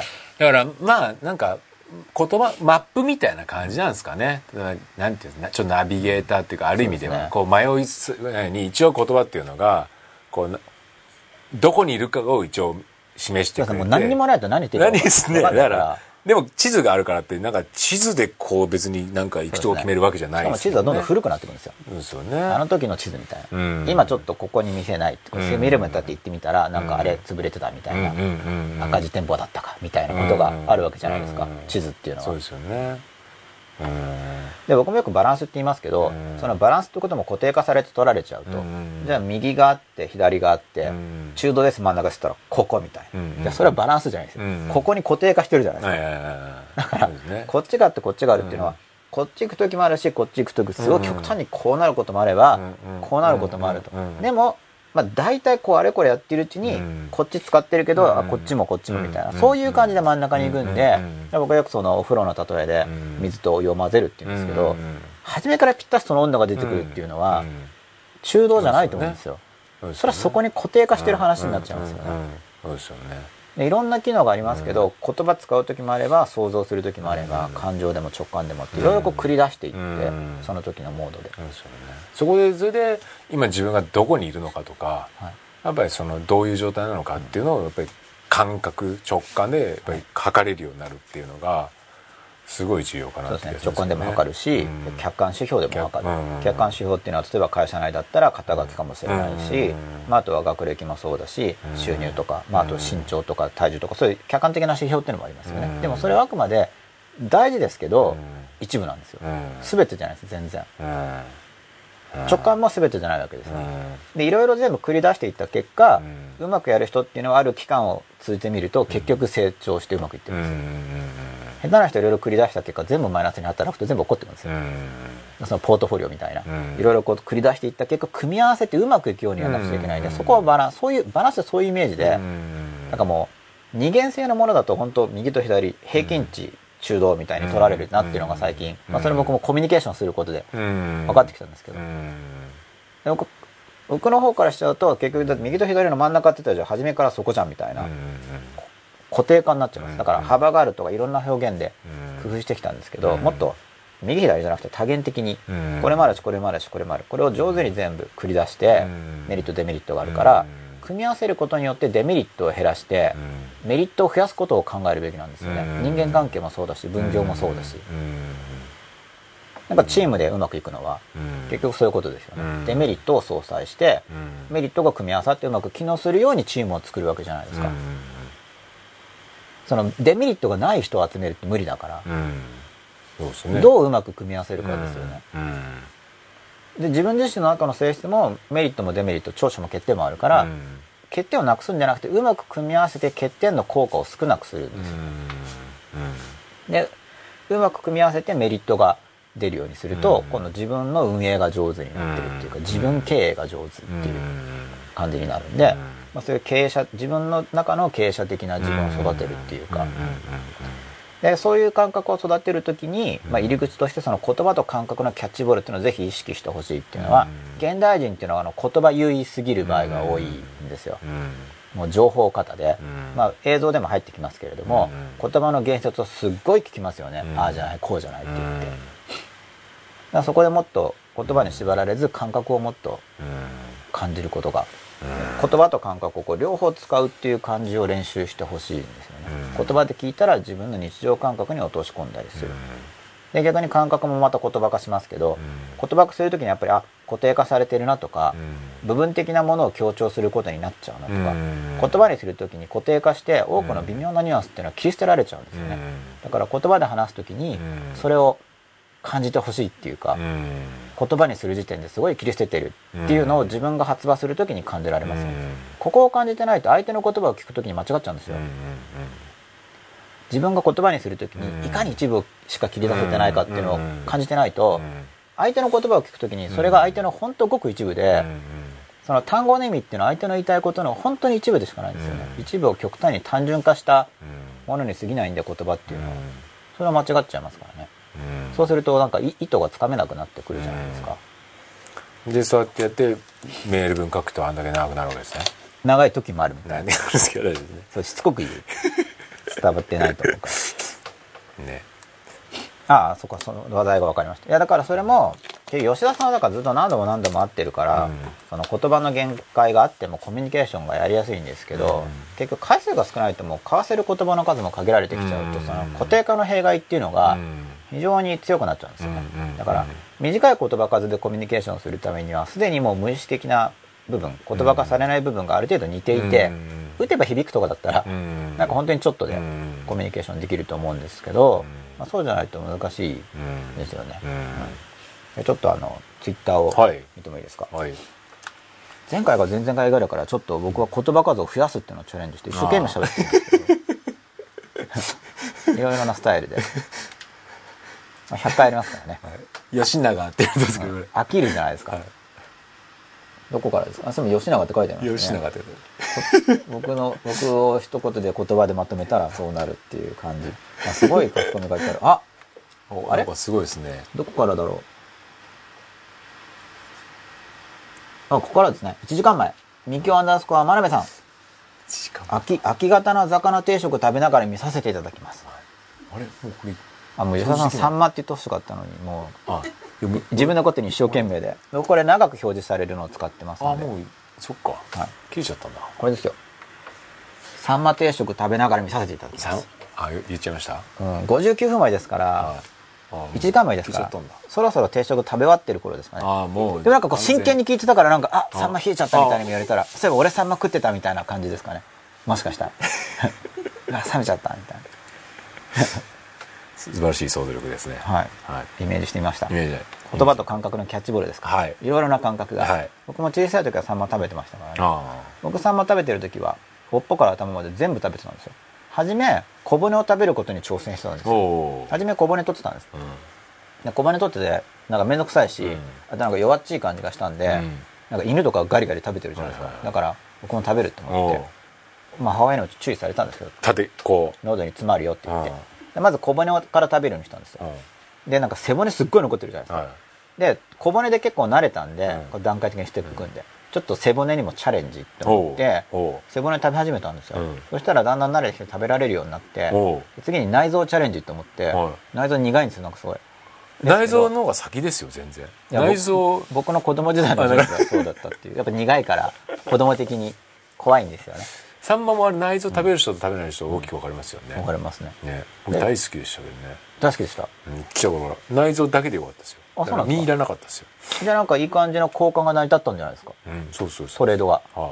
白身渡すから内臓ちょうだいみたいな。そうですでもいろいろ栄養ありそうですよね、そうですで僕尻尾が食べなくなって骨食べれるようになったんですよ、はい。でそしたらもう今度はこう間欠に対する意欲が湧き出てきたうんんであ両サイドもうそこは別に食べたいわけじゃなかったんですけど単純にその完結させたいっていう欲望ですよね、ここまで来たらあパーフェクトとあ思って、はい。残さない。そう。で尾っぽの端っこから全部はい。順番に食べていくことにしたんですよ、で全部食べれるようになっておでもそれ多分耐えてたんですよね。ー。でしばらくしてやっぱでも誰も別に評やっぱそこ他者評価でもう達成したから自己満足してしまって僕すごいでしょと。そうでも隅から隅まで美味しいと思って食べてたわけじゃないんでで途中からまた白身に戻ったんですけどもうやめようって思って。うん。でもその完結への欲求で全クリアっていうのを。僕のお皿だけ何もなくなってるっていう。そうです。母親にやめなって言われながら全部食べて。全然褒められてないのに。体に悪いかもしれないじゃないですかやっぱり確かに。そんな。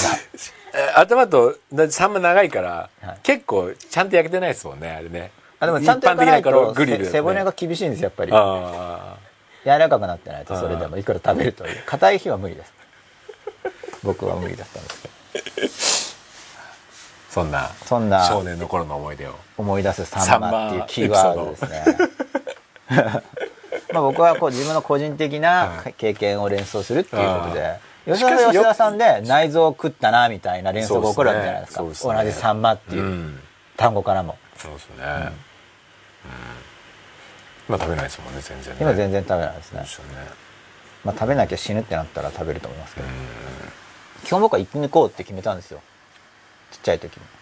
ちっちゃい時に決めて何度か揺れて決め直して今は生き抜こうって決めてるんですよ。あまあ多分いざとなったら諦めるかもしれないんですけど一応今 今の気持ちとしては、は何かあっても生き抜こうとしようって思って要するに生き抜く方を選択する何ももがいもがく方を選択しようってこともがいてやるぞ。うん、そこにもってう今は思ってます。うん本当に拷問とかされたら分かんないですけど。うん。あんまひどいことがあれば。でも一応今の僕の気持ちとしては一応生き抜く簡単に諦めずにうん。生き抜いてやるって思ってるんで、まあ、今ベジタリアンですけどなんか野菜がなんか枯渇したとなったら生き抜く覚悟でいるということです。生き抜き優先で考えてるんです。とりあえずまず生き抜こうってうんまあ生きつく生き抜かないとまあその本当本当の極限状況になるといろいろ考えられるんであれですけどうん。ねだから基本的にはところですよね。あんま極限状況を考えちゃうと例外になっちゃうんで多くのことは。うん。でも基本生き抜こうと思って生きてるんで。頑張りますよ地震とかが起きても。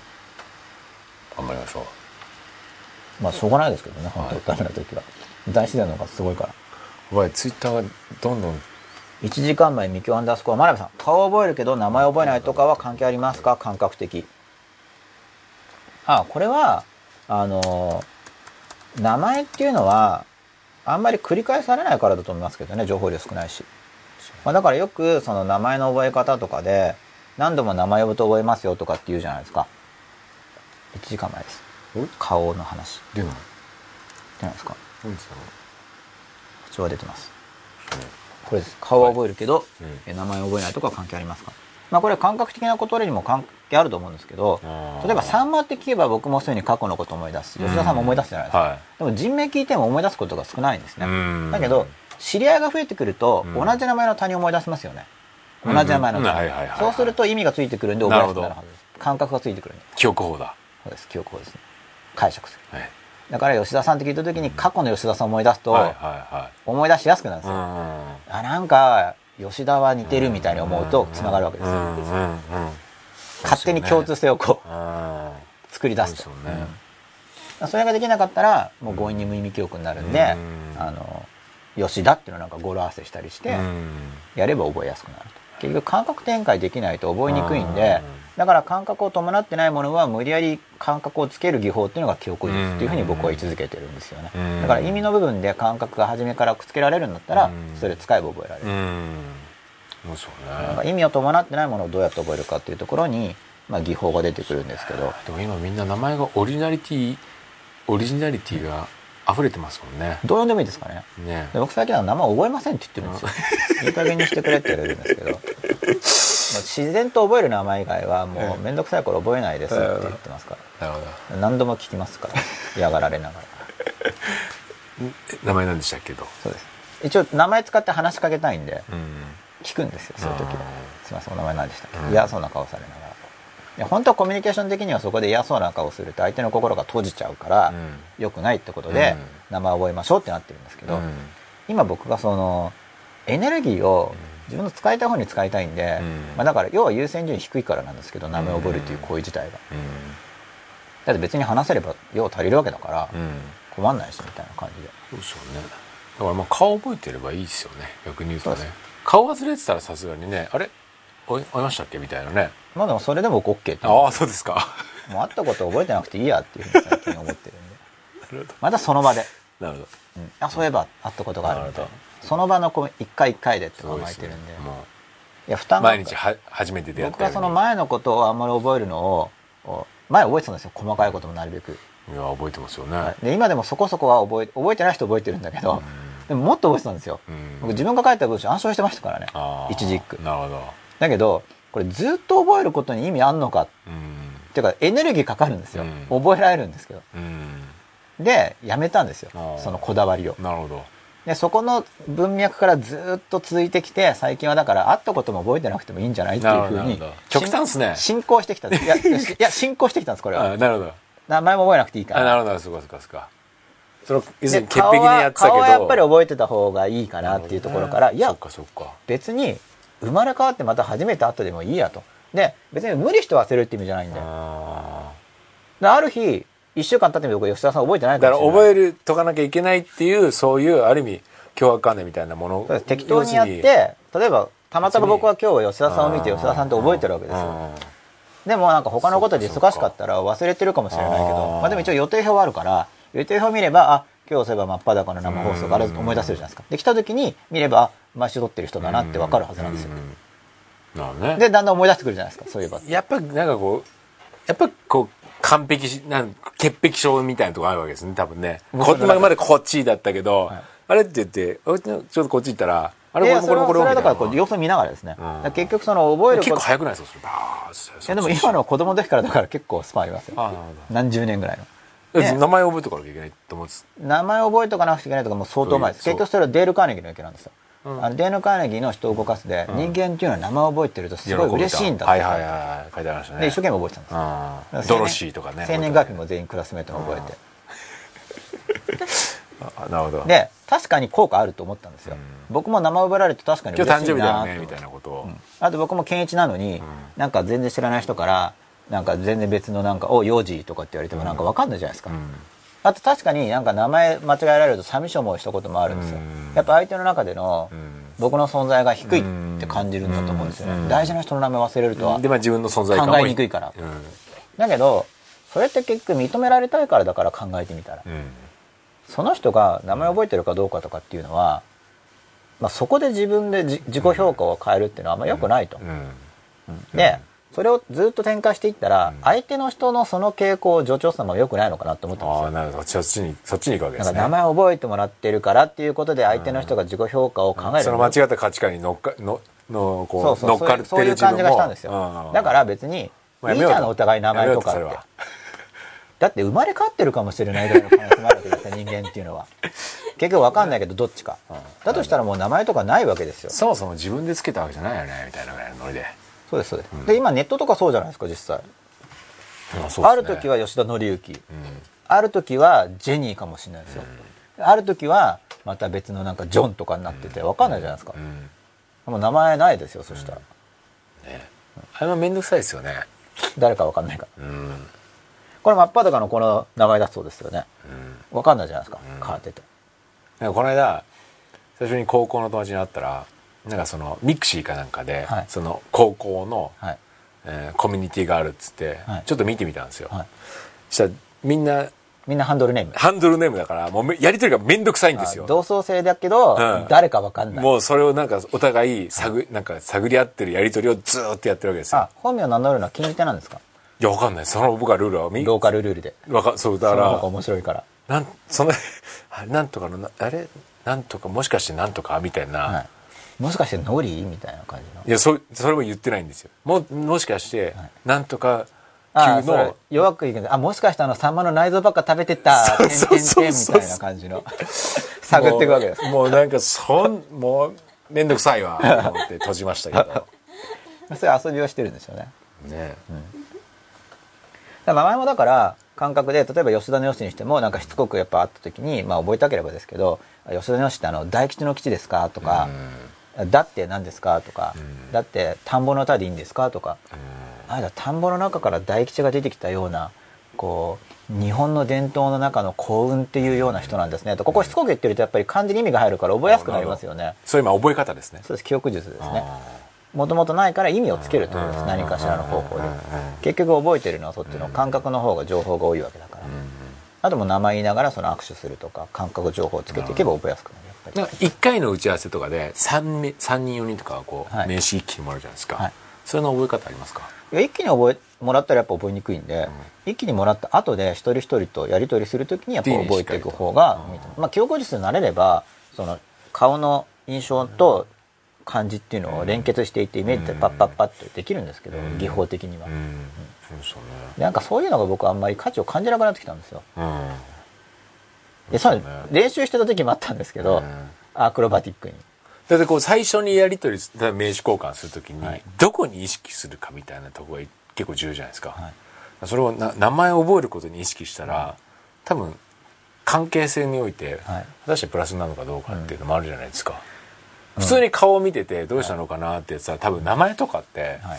結構優先順位それこそさっきの言葉、ね、名前って言葉とそうですね。感覚って話じゃないですか、まあ、だからその相手が名前を気にする人の場合には僕は自分から自分の名前を言うようにしてるんですけどね、ただ今の日本語だと「吉永です」って何度も言葉に入れるとおかしいから誰かのセリフの引用の中にその引用の中の人が僕に話しかけているっていう文脈で自分の名前の情報を出すっていうのを一応テクとしてはしょっちゅう使ってる。えー、どどういうことですか？どういう？要は相手が僕の名前忘れてるって聞きにくいっていう人がいっぱいいるわけですよ、は失礼だと思って、うんうんそしたらあのよくその高校の時とかの友達に「なんか吉永君ってなんとかだよね」ってい言われるんですけどなるほどなるほどな。るほど自分からもそういう形で。他人がこっちに言及している文脈で名前を出すんですよ。ああなるほど、ね、そうすると自然に名前が入るんで、ななんか、いや、僕、吉永はこう思うんですけどとか、だから変じゃないですか。吉永健一はね、いいこう思うんだけどね。あ A ちゃんっぽい。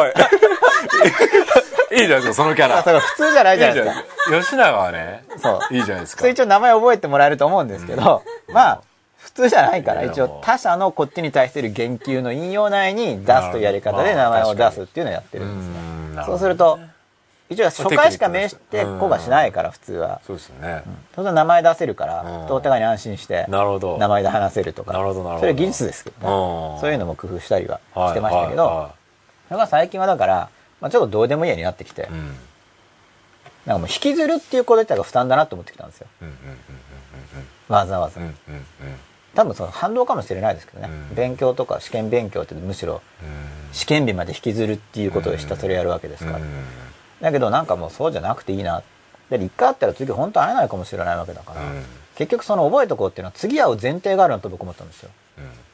まあその未来が分かるって、まあ多分可能性はあるんだけどもちろん、でも分かんないですね次会えるかなんて、うん。だからその1回で完結させる方がいいなと思って、うん。でも完結っても無理して忘れようとするんじゃなくて、うん。まあ、自然に任せればいいやってうん。っていう感じに最近はうん。なってきてるんですよ、おなんとなく覚えますしね。うん。頻度高ければ。でしばらく会ってなければ忘れちゃうわけじゃないですか、うん。でもそこでまたしばらく会って忘れてたけどもう一回会って思い出して、うん。そこで頻度高く会ってたら別にその時期はまた名前思い出しますよね、なんかそれと困んないなと思って、うん。なんか困るのは結局なんか俺の名前覚えてないのかみたいな感じで、なんか偉そうな人が怒るぐらいだなと思って、うん。まあいいやそういう人はって思ったから、うん。なんかそういう人はもう前は苦手っていう認識だったんですけど、うん。なんかもう最近いいやってなってるんですよ、もうし視界に入ってこなくていいぐらい、うん。そういう人はっていうふうに、うん。僕の感覚が変わってきたんで、うん。なんかそういう人におもねるために覚えてるのバカバカしいなと思って、なるほど。まあそれはわかりますね。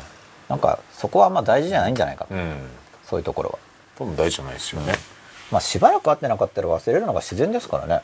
うんそのなんかそれ結構スパンの問題で、うん。一応1週間スパンで会ってれば普通忘れないじゃないですか、うん。毎週吉田さんって言って会ってれば、うん。それ結構普通でいやなんか3年ぶりとかだったら忘れてるのがふ普通っていうか、なんか毎日会ってても覚えてないっていうのも普通じゃないじゃないですか、なんか無理して無視しようとしてる感じですよね、うん。通常の能力だったら、だから通常の能力で考えた時にどの程度の頻度で覚えるのが普通かっていう感覚があれば、なんかそれでいいんじゃないかなと思って。だから覚えてもしも名前覚えてもらいたいんだったら覚えてもらう努力をすりゃいいだけの話なんですけどまあ、そ覚えてれか明確に言うとか、うん。ちょっと僕は名前覚えてもらえないとすごい傷ついちゃう、もう腹立っちゃうんでみたいな、名前まあ、それだから名札つけるっていうのは知恵ですよね。ね名刺はなくても。し覚えてほしいんだったらね。で呼べますからね、うん。まあ、それかやっぱ会った時にもう一回かもはやっぱしょっちゅう常に来てるからね。自分の名前を出すっていうのがやっぱり自分から、ね。まあ、会った時にとりあえず「あ吉田です」って言えるじゃないですか。あの、何度かでも初めは、うん。でも初め相手初め聞いてなかったりするから、うん。で途中で何度か名前出してあげるとか、そうですよね。そうすれば呼んでもらいやすくなりますよね、でもやっぱりもう A ちゃん方式が一番良さそうまあそれがだから一番だからうん。名前呼び合う文化だったらうん。みんなとそれやってればささすがにさっき言ったばっかだったら 覚えてますよですよね。ね。もうだからもう二人称一人称使わないと。うん。固有名詞で。お互いに。お互いにねで吉田様だから自分が喋る時は吉田はこう思うんですって。あ吉田さんそう思うんですねみたいな。意外に客観的な視点で見れてか無駄な感情を使わずに冷静な会議ができそうな気がしますけどね。吉永健一はそう思わないですけどね。あ吉田そう思いますけど。そうですあの。意外にね。でも矢沢永吉は本当にそうしてるみたいですよねもう完全別人格を作り上げてるライフスタイルなんですね、うん、もう完全にそういう。だからもうそれも一つのやり方です一つのやり方でしょうね、ということで、まあ、1時間前のコメントに、ははいいお答えしてみました。1時間前伊沢浜五バヘさん現地ですね。あはい。今現地入りしたんですね。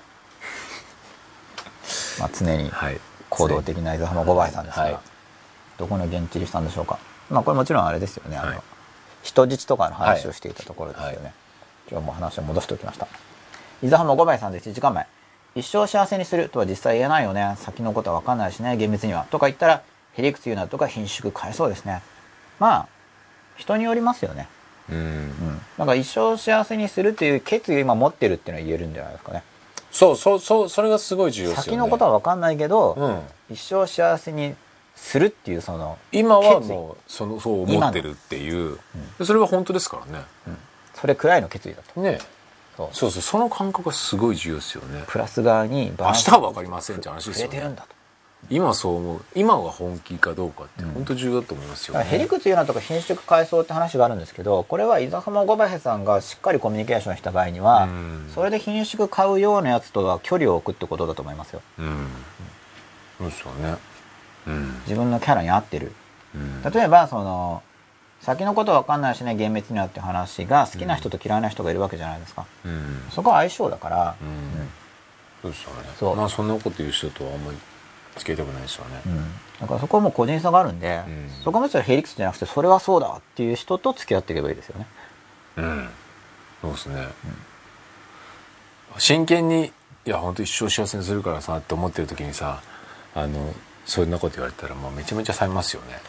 そうですね。でもそこでだけど相性が合う同士っていうのは、まあその通りみたいになって盛り上がるわけじゃないですか、うん。相性が合ってるからなんで。ね。うん。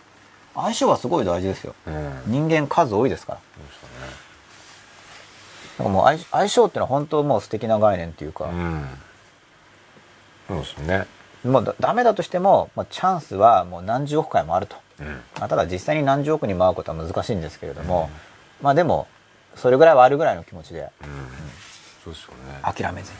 しかもなんか文化圏ごとに思想似てるんでなんとか絞り込んだりしてうん。自分と合うマッチングをしていくと、ね。マッチング本当僕大事だと思います、うん。実際身の回りに意見があって盛り上がれる人って多分3人もいったら相当多いと思うんですよ、うん。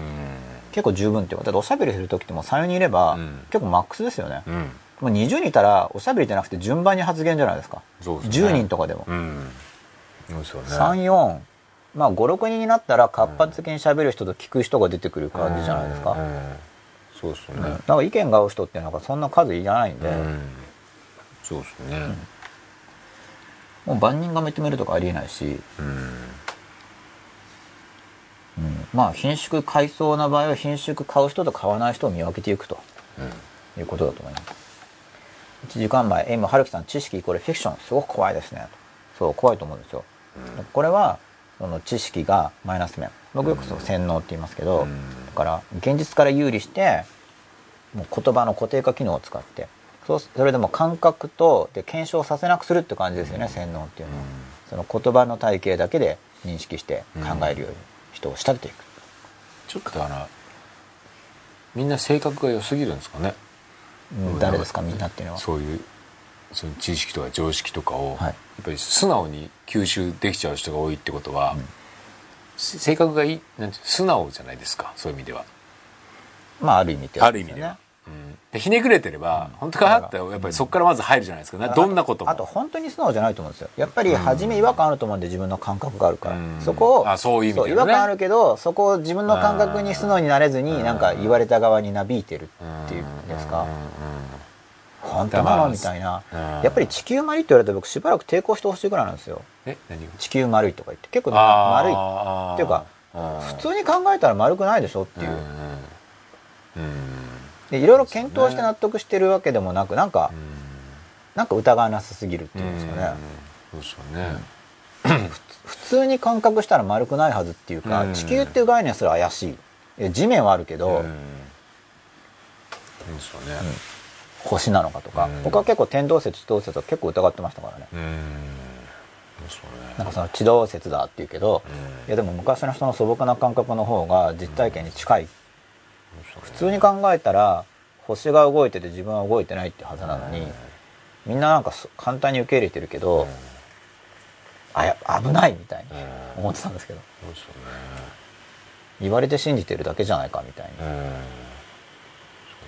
まあ、一応まあいろいろ根拠がある。まあこれでも根拠も読んでるだけだからこれ全部仕組まれてたら騙されちゃうじゃんみたいなところがあって、一応だからちょっとの疑いは残しつつでもそれで本当は勉強とか行動とかにつながっていくんでしょうね。じゃあ自分でし調べに行こうと。かた試しに行こうとでか結局調べきれないわけじゃないですか、うん。で結局どっち側の立場に立ってもどうも僕の日常生活にあまり関係がないから、うん。ただ一応みあの確かめてないけどその権威性があるところが言ってるっていうことで、うん。その権威を信じるならきっと正しいうん。ぐらいの位置づけに分類してたんですけど、うん。うん。だってもう根拠も結局本に書いてあるだけなんで、うん。全部それって嘘だったらあれだから、うん。でもこれにも書いてあってこれにも書いてあってっていうそのソースがたくさんある場合にはまあ多分多分正しいんだろうなみたいな認識で。でもうん。その程度しかない。その程度でしかない、でもその身の回りのこととかっていうのは相手の人の反応とかっていうのは自分で見てるわけだから、うん。そっち側のデータの取り方っていう方が根拠が強いわけですよ。実際見てるわけだから。だけどその学校の勉強の知識系の人っていうのは本当に自分でデータを取って考えるっていうのは本当にやんないんですよ、人間関係とかでも実際にめ周りの人のデータを取ってるのに、うん。人間関係の本を読んだらそこに書いてあることから言葉から入るんですよ、うん初めは、うんうん。だけどそれこそデータがある、うん。まだ、うん。まだ地動説天動説の方がいやデータはないから信じるしかない。っうん。ていうのが納得いくんですよ、身の回りの人とかってデータ直接取れてるわけじゃないですか、うん。大量に、うん。そしたらまずそこを考えて、うん。こうしたらこうなったとか、うん。こうだったらこうっていうふうにできるはずなのに、うん。そこもやんないわけなんで、うん。でなんでだろうって結構考えてたんですよ。で僕思ったのはあの学校の実験が結構実験もフィクションなんですよね。実験の授業。うん。これで結構みんな実験じゃなくなってるんだなって思って。僕は危なかったんですけど一応自分で実験してましたからね、うん。今考えるとそれもよく生き抜けたなと思うんですけど、うんあの花火とかやっぱ分解してうんこう混ぜてうん。これとこれ混ぜたら何色になるかなとか、まあ、カエルには悪いんだけどカエル捕まえて針で刺してうん。腹切ったりして、うん、図鑑と一緒だとかカエルには申し訳ないんだけど、まあ、そこはやっぱり、まあ、つい動物実験的なっていうんですかね、まあ、人間はやっぱやっちゃいけないって思ってたんですよ。で猫も猫とか犬もやっぱそれ自分のやっぱ類似性なんだなって思ったんですけどね。アリとかカエルとかコオロギとかバッタとかは中どうなってるんだろうってこううん。バキってやって中見てましたからね。クモとか。うん。うんでも猫とか僕やったことないんですよ。でもそれ単純にでも似てるかどうかじゃないですか。うんうんですね。バッタだとなんか本当にボキって殺して中見たりしてましたから、茶色いエキス出したりしてましたよねしてましたよね。なんかうん。でも猫とかやんないですよね、うん。単にこう引っかかれるからとかじゃなくてやっぱり類似性ですよね。そうですね。なんか感情ありそうな。近いんでしょうねやっぱねちょっとね。そういうことですよね、うん。金魚とか魚とかもうん。殺したりしちゃうじゃないですか、うん。ちっこい魚とかこうん。うすくって、うん。そうですよね。オタマジャクシとか、うんそれもまあ自分で疑問だったんですけど途中で、なんでこっちを殺すんだとか。子供全然優しくないじゃんみたいな。子供は天使だとか呼んでいやいや残酷なとこあるとか思って大人の方が殺してない気がする。そういうのは。そうですね。でもねそれが極端になるともう民族とか人種でそれそのもう隔たりがあるそうです僕はだかられそれを思い出すんですよね。ね。あのあ忘れちゃった名前、あの結構昔のベストセラーで、伊沢浜小林さんが知ってそうなんですけど、うん。あの南アメリカの死役の話で宣教師が書いたベストセラーって知ってますか？結構昔の本なんですけど。知らないです。か岩波文庫に入ってたと思うんですけど、うん。まあ、ひどいことが書いてあるんですよ、でもだから多分だからもう人種が違うからってことでうん。同じ感が相当低かったんだと思うんですね、うん。だから簡単に否定せずやっぱりあ僕も虫は殺してたよなっていうのが大事だと思ってるんですよね。うんうんうんうんうん。そうですよねもうそのかそうです。人間にはその感覚がそういうのやっちゃいかねない。ってことですよね。っていうのはやっぱ把握しておいて。そこのただ単にそのそんなひどいことしないよっていうのはなんかちょっと違う気がするんですよ。そうですよねやっぱそういうことやっちゃいかねないよなみたいな。うん。うん。うんそうですね。うん。まあでもそそこのあのそこの教育がすごくやっぱり重要ですよね、本当にね。これはいけないこと。そうするとその発想がある起こること自体がもう否定されるみたいあるじゃないですか、はい。本当に。多分欲求性的な欲求もそうですよね。まあ、そうですね。そうすると観察できなくなってきちゃいますからね、うん。どんなのがあるのか、うん。でそういう欲求がある上でじゃあどうするか。もう一個、うん。そこに人間の間にクッションがあるんで、うん。そういう欲求が出てきた。うん。でどうするかってこう、いうん一旦観察できますよね、うんだからそこで観察して、じゃあどうしていけばいいのかっていうのをうん考えていったらいいと思うんですけど、そうですよねまあそういうのを本当に実験してたわけででも学校でやる実験って実験になってないんですよね。実験っていうかもう出来レースみたいなうん。感じ、あれは実験じゃないですよね。すでに分かっているとされているまあある種の実験ではあるんですけど、でもそれ再検証してるわけじゃないですよね。教科書にはこう載ってるけど、俺たちは信じられないからうん。追試だって言って実験してでまあデータが教科書通りに出ないんですよ。だ違うじゃないかとかっていう話じゃないじゃないですか、うん。だから実験じゃないですよね。あの概念としては。テストのあの記憶の強化じゃないですか。そうですよね、うん。五感でうん。五感で体験してみよう。覚えやすいよ、お前き暗記しやすいよっていう。まあ、それか一応本当でしょうぐらいの。うんそうですね。でも実験じゃないですか、教科書に載ってますからね大体ね。だから実験出来レースにしてももっと実験感を出すっていうか、あー実せ験はめて実験は本来どういうものなのか。えそうですね。演出力が欲しいですね、なんかもう偽物なんですよその仮説から、一応やるんですよ。どうなるか考えてみようみたいな。うん。で実験して検証って一応手順になってるんですけどもううさんくさすぎて全然実験になってないんですよね。はいなんかもう仮説ができるやつと違うこと書いたら減点みたいな。全然それは仮説検証じゃないだろうみたいな話がもう横行してますから、うそういう意味であれはおかしいと思いますね。ん、、もう工程も全部決まってますからね。うん、実験になってない。1234ね。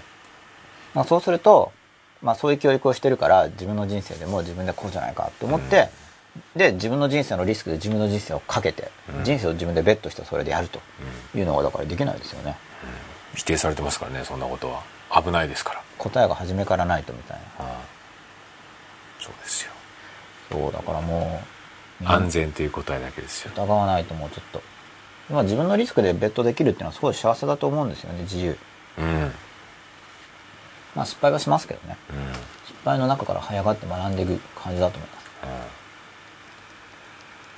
1時間前ミキワンダースコア真鍋さん倫理を生活に合わせて学ぶって賛成かなり興味あります。昔のお坊さんはそうだったのかなって思ったりします。そうですね。いや本当に僕そう思うんですけど、うん。まあこの間デカルトその倫理のえ授業とそういうのやったって言って生徒さんと話してて、うん。なんか心身に言論でうん。でデカルトとかだから方法常設読んで結構びっくりしたっていうのは悪い意味でびっくりしたっていう話をよくするんですけど、じゃあデカルト参考に参考になってないのかって言ったらそういうわけじゃないし、尊敬してないのかって言ったらそうじゃなくてむしろ尊敬してるんですけど、うん。やっぱりその今の近代現代の仕組みを作っていく上で、まあ、デカルトとかカントとかってすごい働いてるなって思うんですけど、うん。で、まあ、デカルトさんとかってあの「我をもうゆえに我あり」でうん。有名ですよね。うん。で僕はそのデカラという前に禅の本読んでたから、なんて幼稚なんだろうって初めに思っちゃったんですけど、いや禅とかだとそこを問うてるからそもそも、そんなそんな気軽に思うゆえにってこのゆえにっていい加減だなって思ったのは、それより早い段階で禅の本を先に僕は読んだからそう思っちゃったんですけど、だからそうその話をよくするんでなんかもうデカラとボロクソみたいに僕を言ってる印象を与える時があるみたいなんですけど、うん尊敬してるわけだよ一応。は そこは説得力ないそこは幼稚だなと思思ったのも事実なんだけれどもいや例えばそれ自分とは何かっていうのを考えるわけじゃないですか。で肉体ではないってことを言うわけですよね、うんで心身に言論もやたらめったら否定されてて、で今の現代っ子の欠点っていうのはちょっと前のそういう巨人たちうん。カントだったり、うん。デカルトだったり、うん。それがそのダメだった話の方をむしろ読んでるんですよね。うん。心身に言論はいまいちみたいな体とうん。心は影響があるから、うん。おかしいみたいなうん。話を先に触れちゃってるから、うん。その偉大さが全然理解できないっうんていう弊害があるなっていうふうに僕は最近感じ始めて今時の子供たちを見ていると、うん。だからそのどこが偉大なのかっていうのを話していかないとなんか昔の迷信を言ってるおじちゃんぐらいの位置づけなんですよ、間違ってた人みたいな、そしたら勉強する気起きないじゃないですか、うん。そんな間違いの間違ってる話は、うん。うん。そうですね。そう。それでまあ、一応その歴史に名前が残ってるから偉いってわけじゃないんだけどその結果どうなるかっていうと、まあ、一応偉人であるはずのデカルトの話より、まあ、どっちかっていうと多分100年後には誰かわかんない人が言ってるデカルトいまいちだよねって話を一生懸命読んでるんですよ。うん。でもそうでしょうね。それは違うと。どっちかというと僕の話よりもデカルト読んだ方がいいですよ。で、でほまあだからそのきっかけにして読んでほしいからきっかけとなるような発言をなんかししていきたいなって思ってるんですけど、うん。だから、まあ、自分っていうのはだから体と切り離して考えて、うん。この失策してる主体っていうものがあって、うん。それがだから自分だよねって話をするわけじゃないですか、うんだけど身体から影響を受けるって言ってるんですよね、うん。ただ身体から受ける影響っていうのは良くない影響が多いから常年の影響っていうのは、うん。だからその影響を自分で自覚してそこを自立してコントロールして、うん。そこの影響を排除することで、うん。その意識の心の自由自分の自由っていうものが獲得できるみたいな話を言ってるわけですよ、うデカルトは。これちょっと英語教材でもえちょっと英訳を使って言いたいなと思ってるんですけど、うん僕英文もなんかなんか骨抜きの変な英文法の英文を覚えるんじゃ勉強にならないと思ってる派なんで、でそうすると例えば授業中とかに眠くなった時にあこれがあのデカルトの言ってた話かっていう感じがするわけじゃないですか。これ眠気は体から来てるのかな。あでじゃあどうしようってちょっと考えられるわけですよ。でもデカルトでもでも一応眠気はもしかして身体から来てるって今思っちゃったけど、うん。実際デカルトはどっちに分類してたのかなみたいな、うん体側が心に与えてる影響なのか眠気は。それとも主体的に考える思考の中から出てきている眠気なのか、うん。とか考え始めるわけですよ、うん。で考えるきっかけになるわけですよねその勉強することで,、で誰はどう言ってるんだろうみたいな、うん。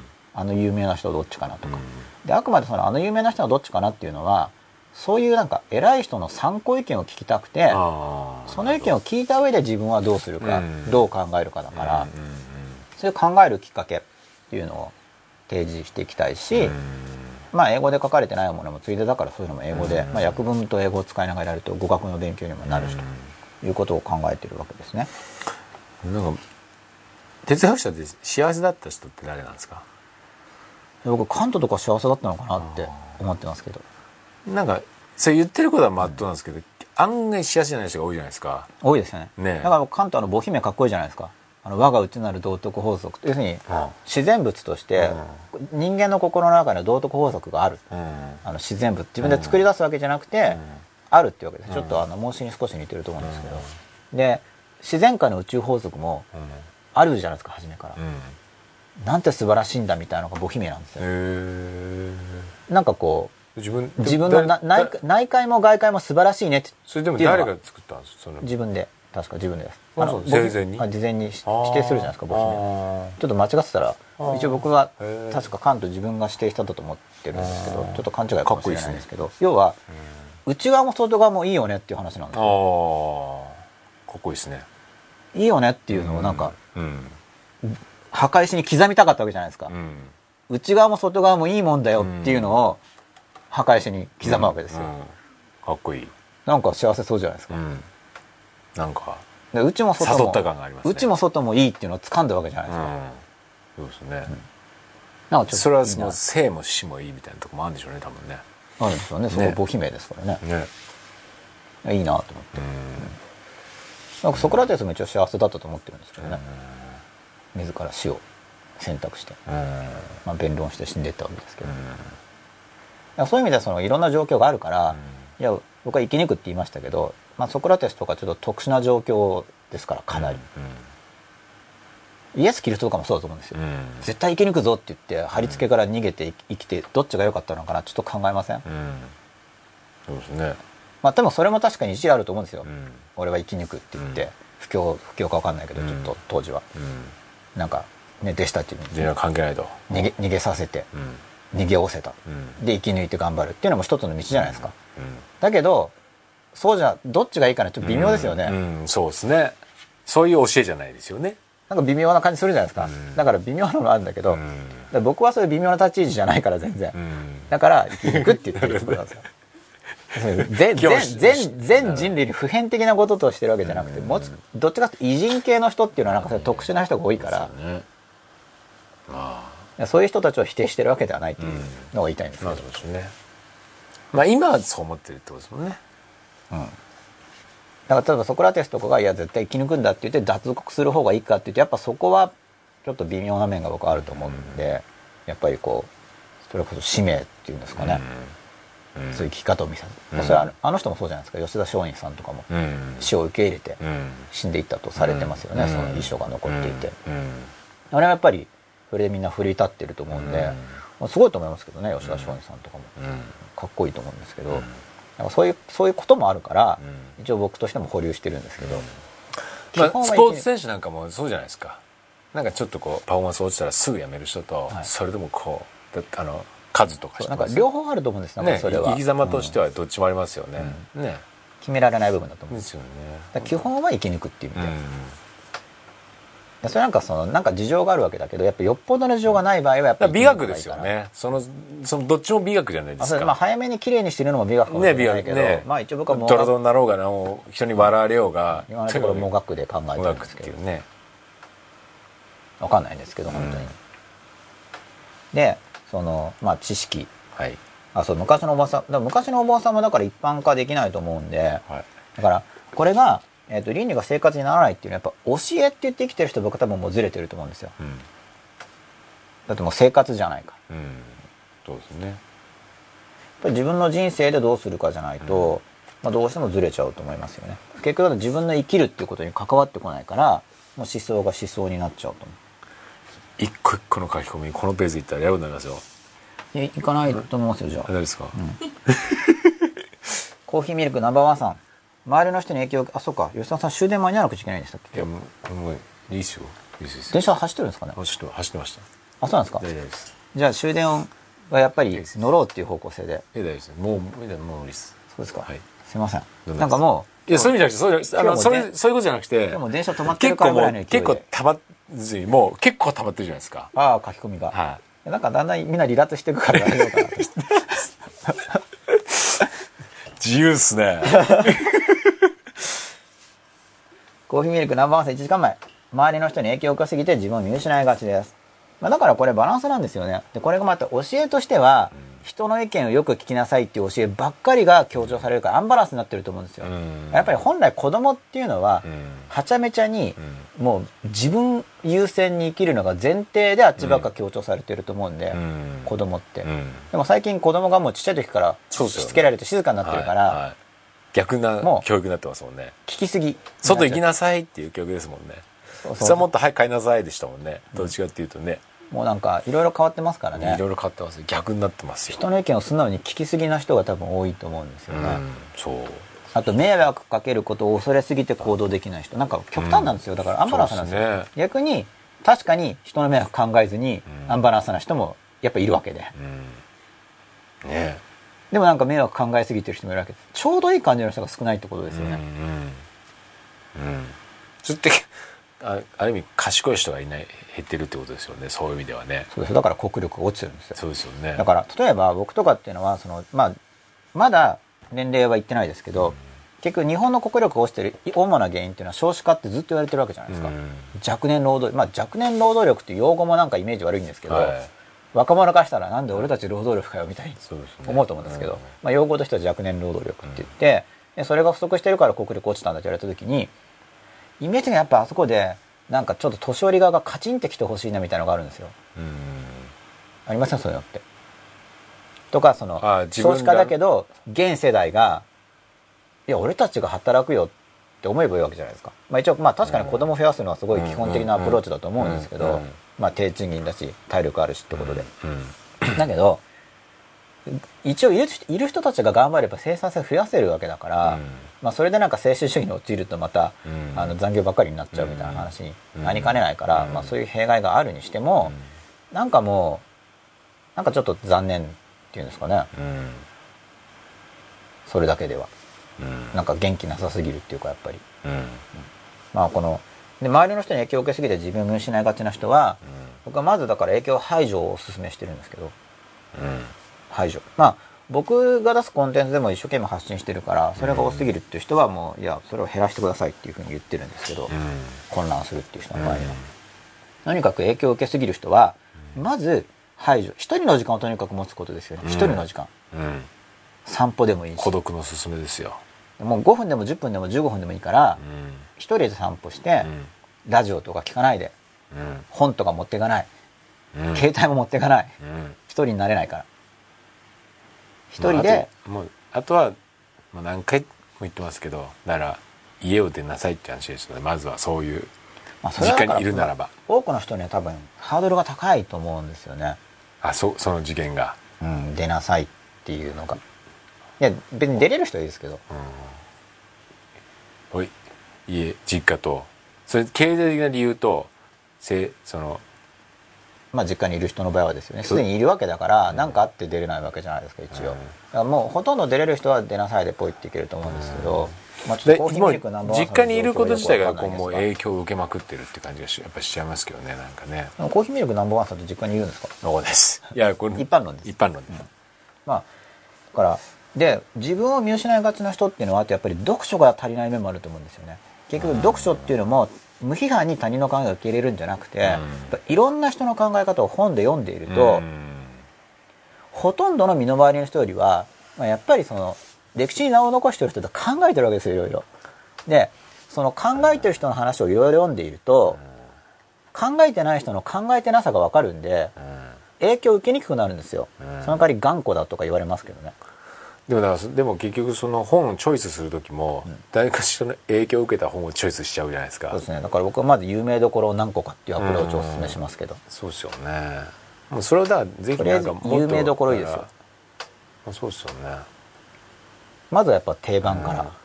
やっぱな長く50年100年のスパンで今でも、あの読まれてる本っていうのは、まあ、そう間違ったことは書いてないっていう気がしますよね、なん。まあ、かね、しかも長残ってる本ってもっと長いのはいっぱいありますからね。うん。500年、700うん。年、1000年、2000年の世界ですから。そうね。そういうのはなんかやっぱり間違ったことは書いてないんだろうなっていう気がしますよね、まあ、抑えとしてはとりあえず定番だから、うん。抑えってかそその定番だからって言ってダメなのがあんま役立たないのがな、キーワード覚えるだけのやつ、まあ、将来的に役立つ可能性があるんですよ、はいはいはいはい。将来あそういえばって言ってうん。目次代わりになるから標語標語的な？うんそういう意味では役立つんですけどその時点ではあんまり変わらないんですよね、うん。その時点では、うんだからやっぱ定番の本を読んでいったりすると自分の意見が出てきてくるんですよ、うん。そのいろんな考えに触れるから、うん。その考えの多様性に触れるんで、うん自分はこっち派だなっていうのができてくるんですね、うんこの部分はこの人に近い、うんこの部分はこっちに近い、うんこの同じ人だけどこの人のここは僕は違うと思うみたいに、うん自分の意見ができてくるんで、うんそうすると他からの影響が減るんですよね、うんうんうんやっぱ自分の意見がないと、うん。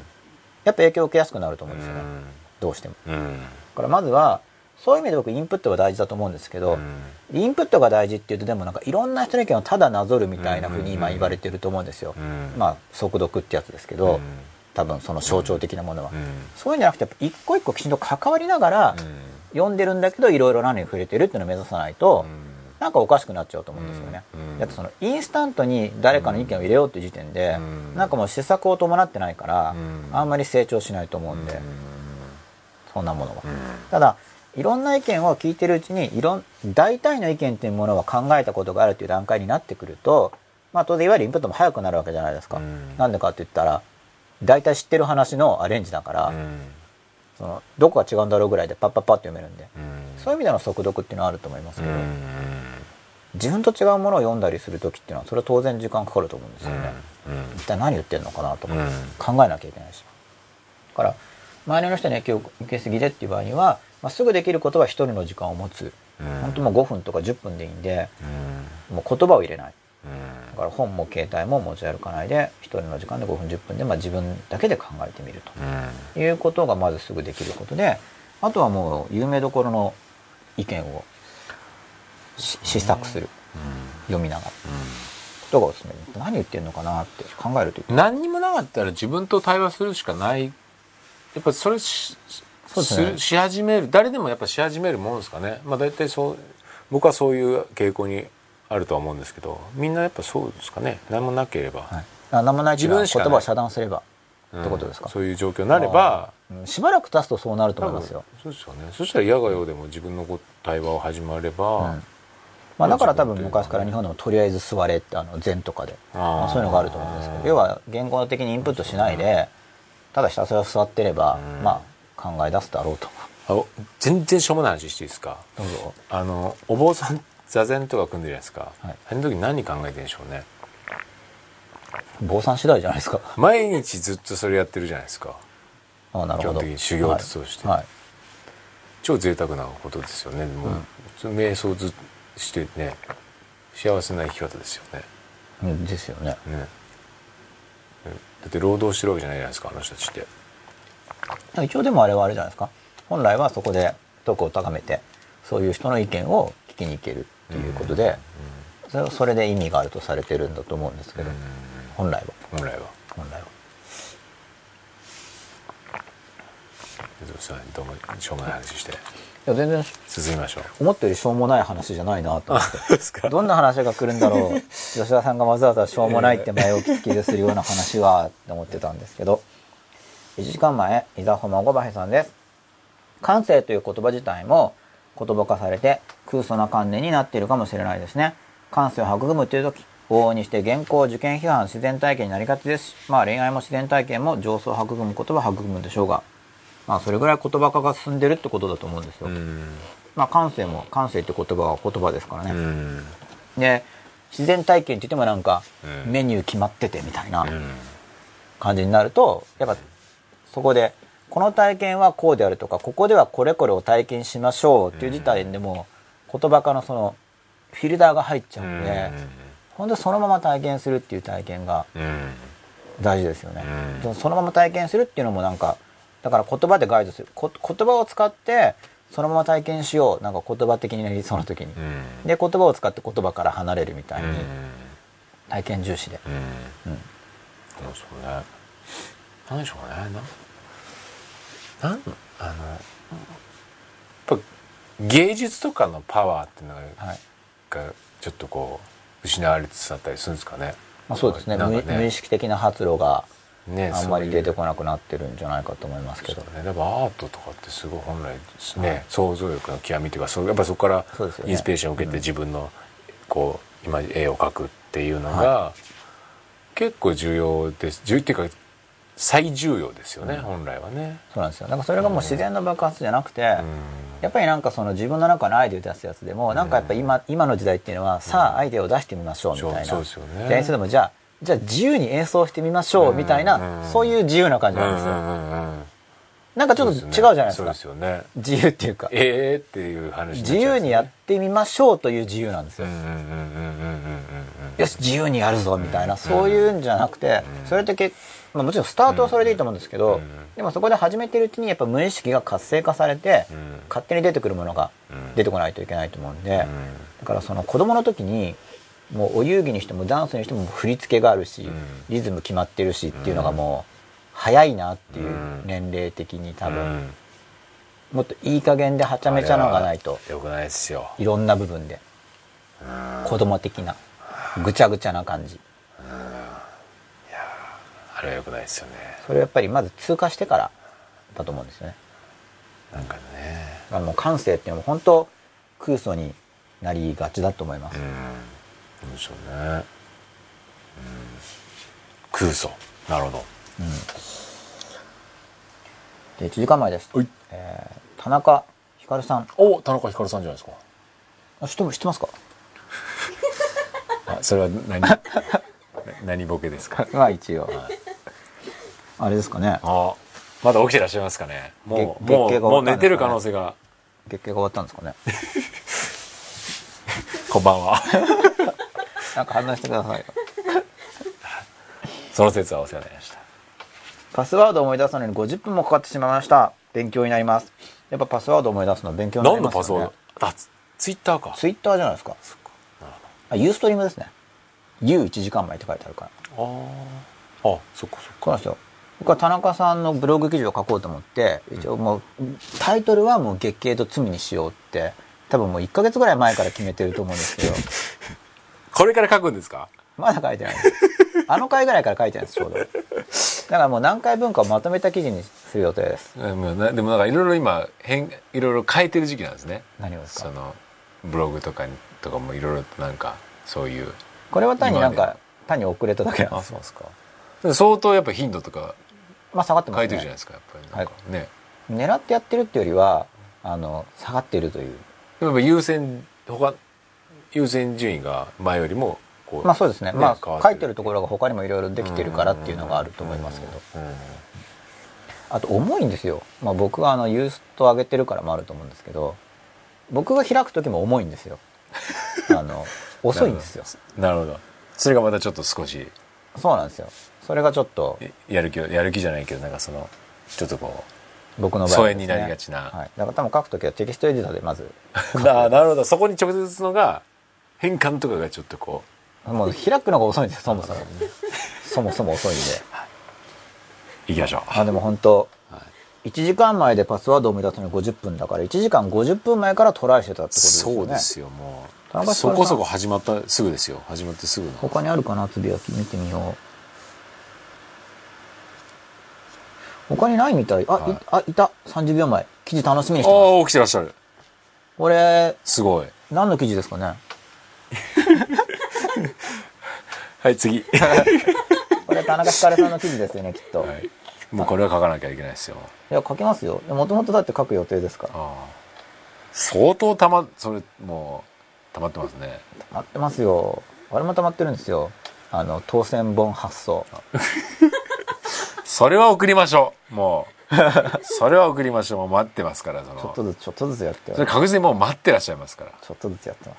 本は全部買ってあるんですけどね。その発送が遅れたおかげでテレビに出た時に後ろに本がずらってあったんですよ。あいつも飾ってるんですか？って言われたんですけど。自分の本ですか？そうです。プレゼント用の本なんで買ってあったんですよね。あ準備してあったんですああなるほどなるほど。で発送してなかったんで置いてあるんですよ。あ一応目につくところにあるんで見るたびにあと思って一二冊書くみたいな。なるそういう感じでやってますじゃあそろそろあれですかね。トイレタイムですかね。田中ひかるさんとも。なんかマイペースっぷりがすごいですね。一応あの終電の時間ですから。え？そろそ いいですねなんか。自由度が増してって。ろ 見てる人もそろそろはい。トイレ行かないと。大丈夫ですか？と思って。でいい感じのタイミングじゃないですか。もう我慢。そうですか。田中ひかるさんのブログ記事の話もできましたし、はい、はい。あれですよね。もっとひかるさんからも積極的にはい。ご意見聞きたいですよね。そうですね。えっとはい。何分ぐらいですか休憩は？3分ですよ。3分ですか？じゃあ行ってまいります、はい。3それでは分ですよ、えー3分間3分です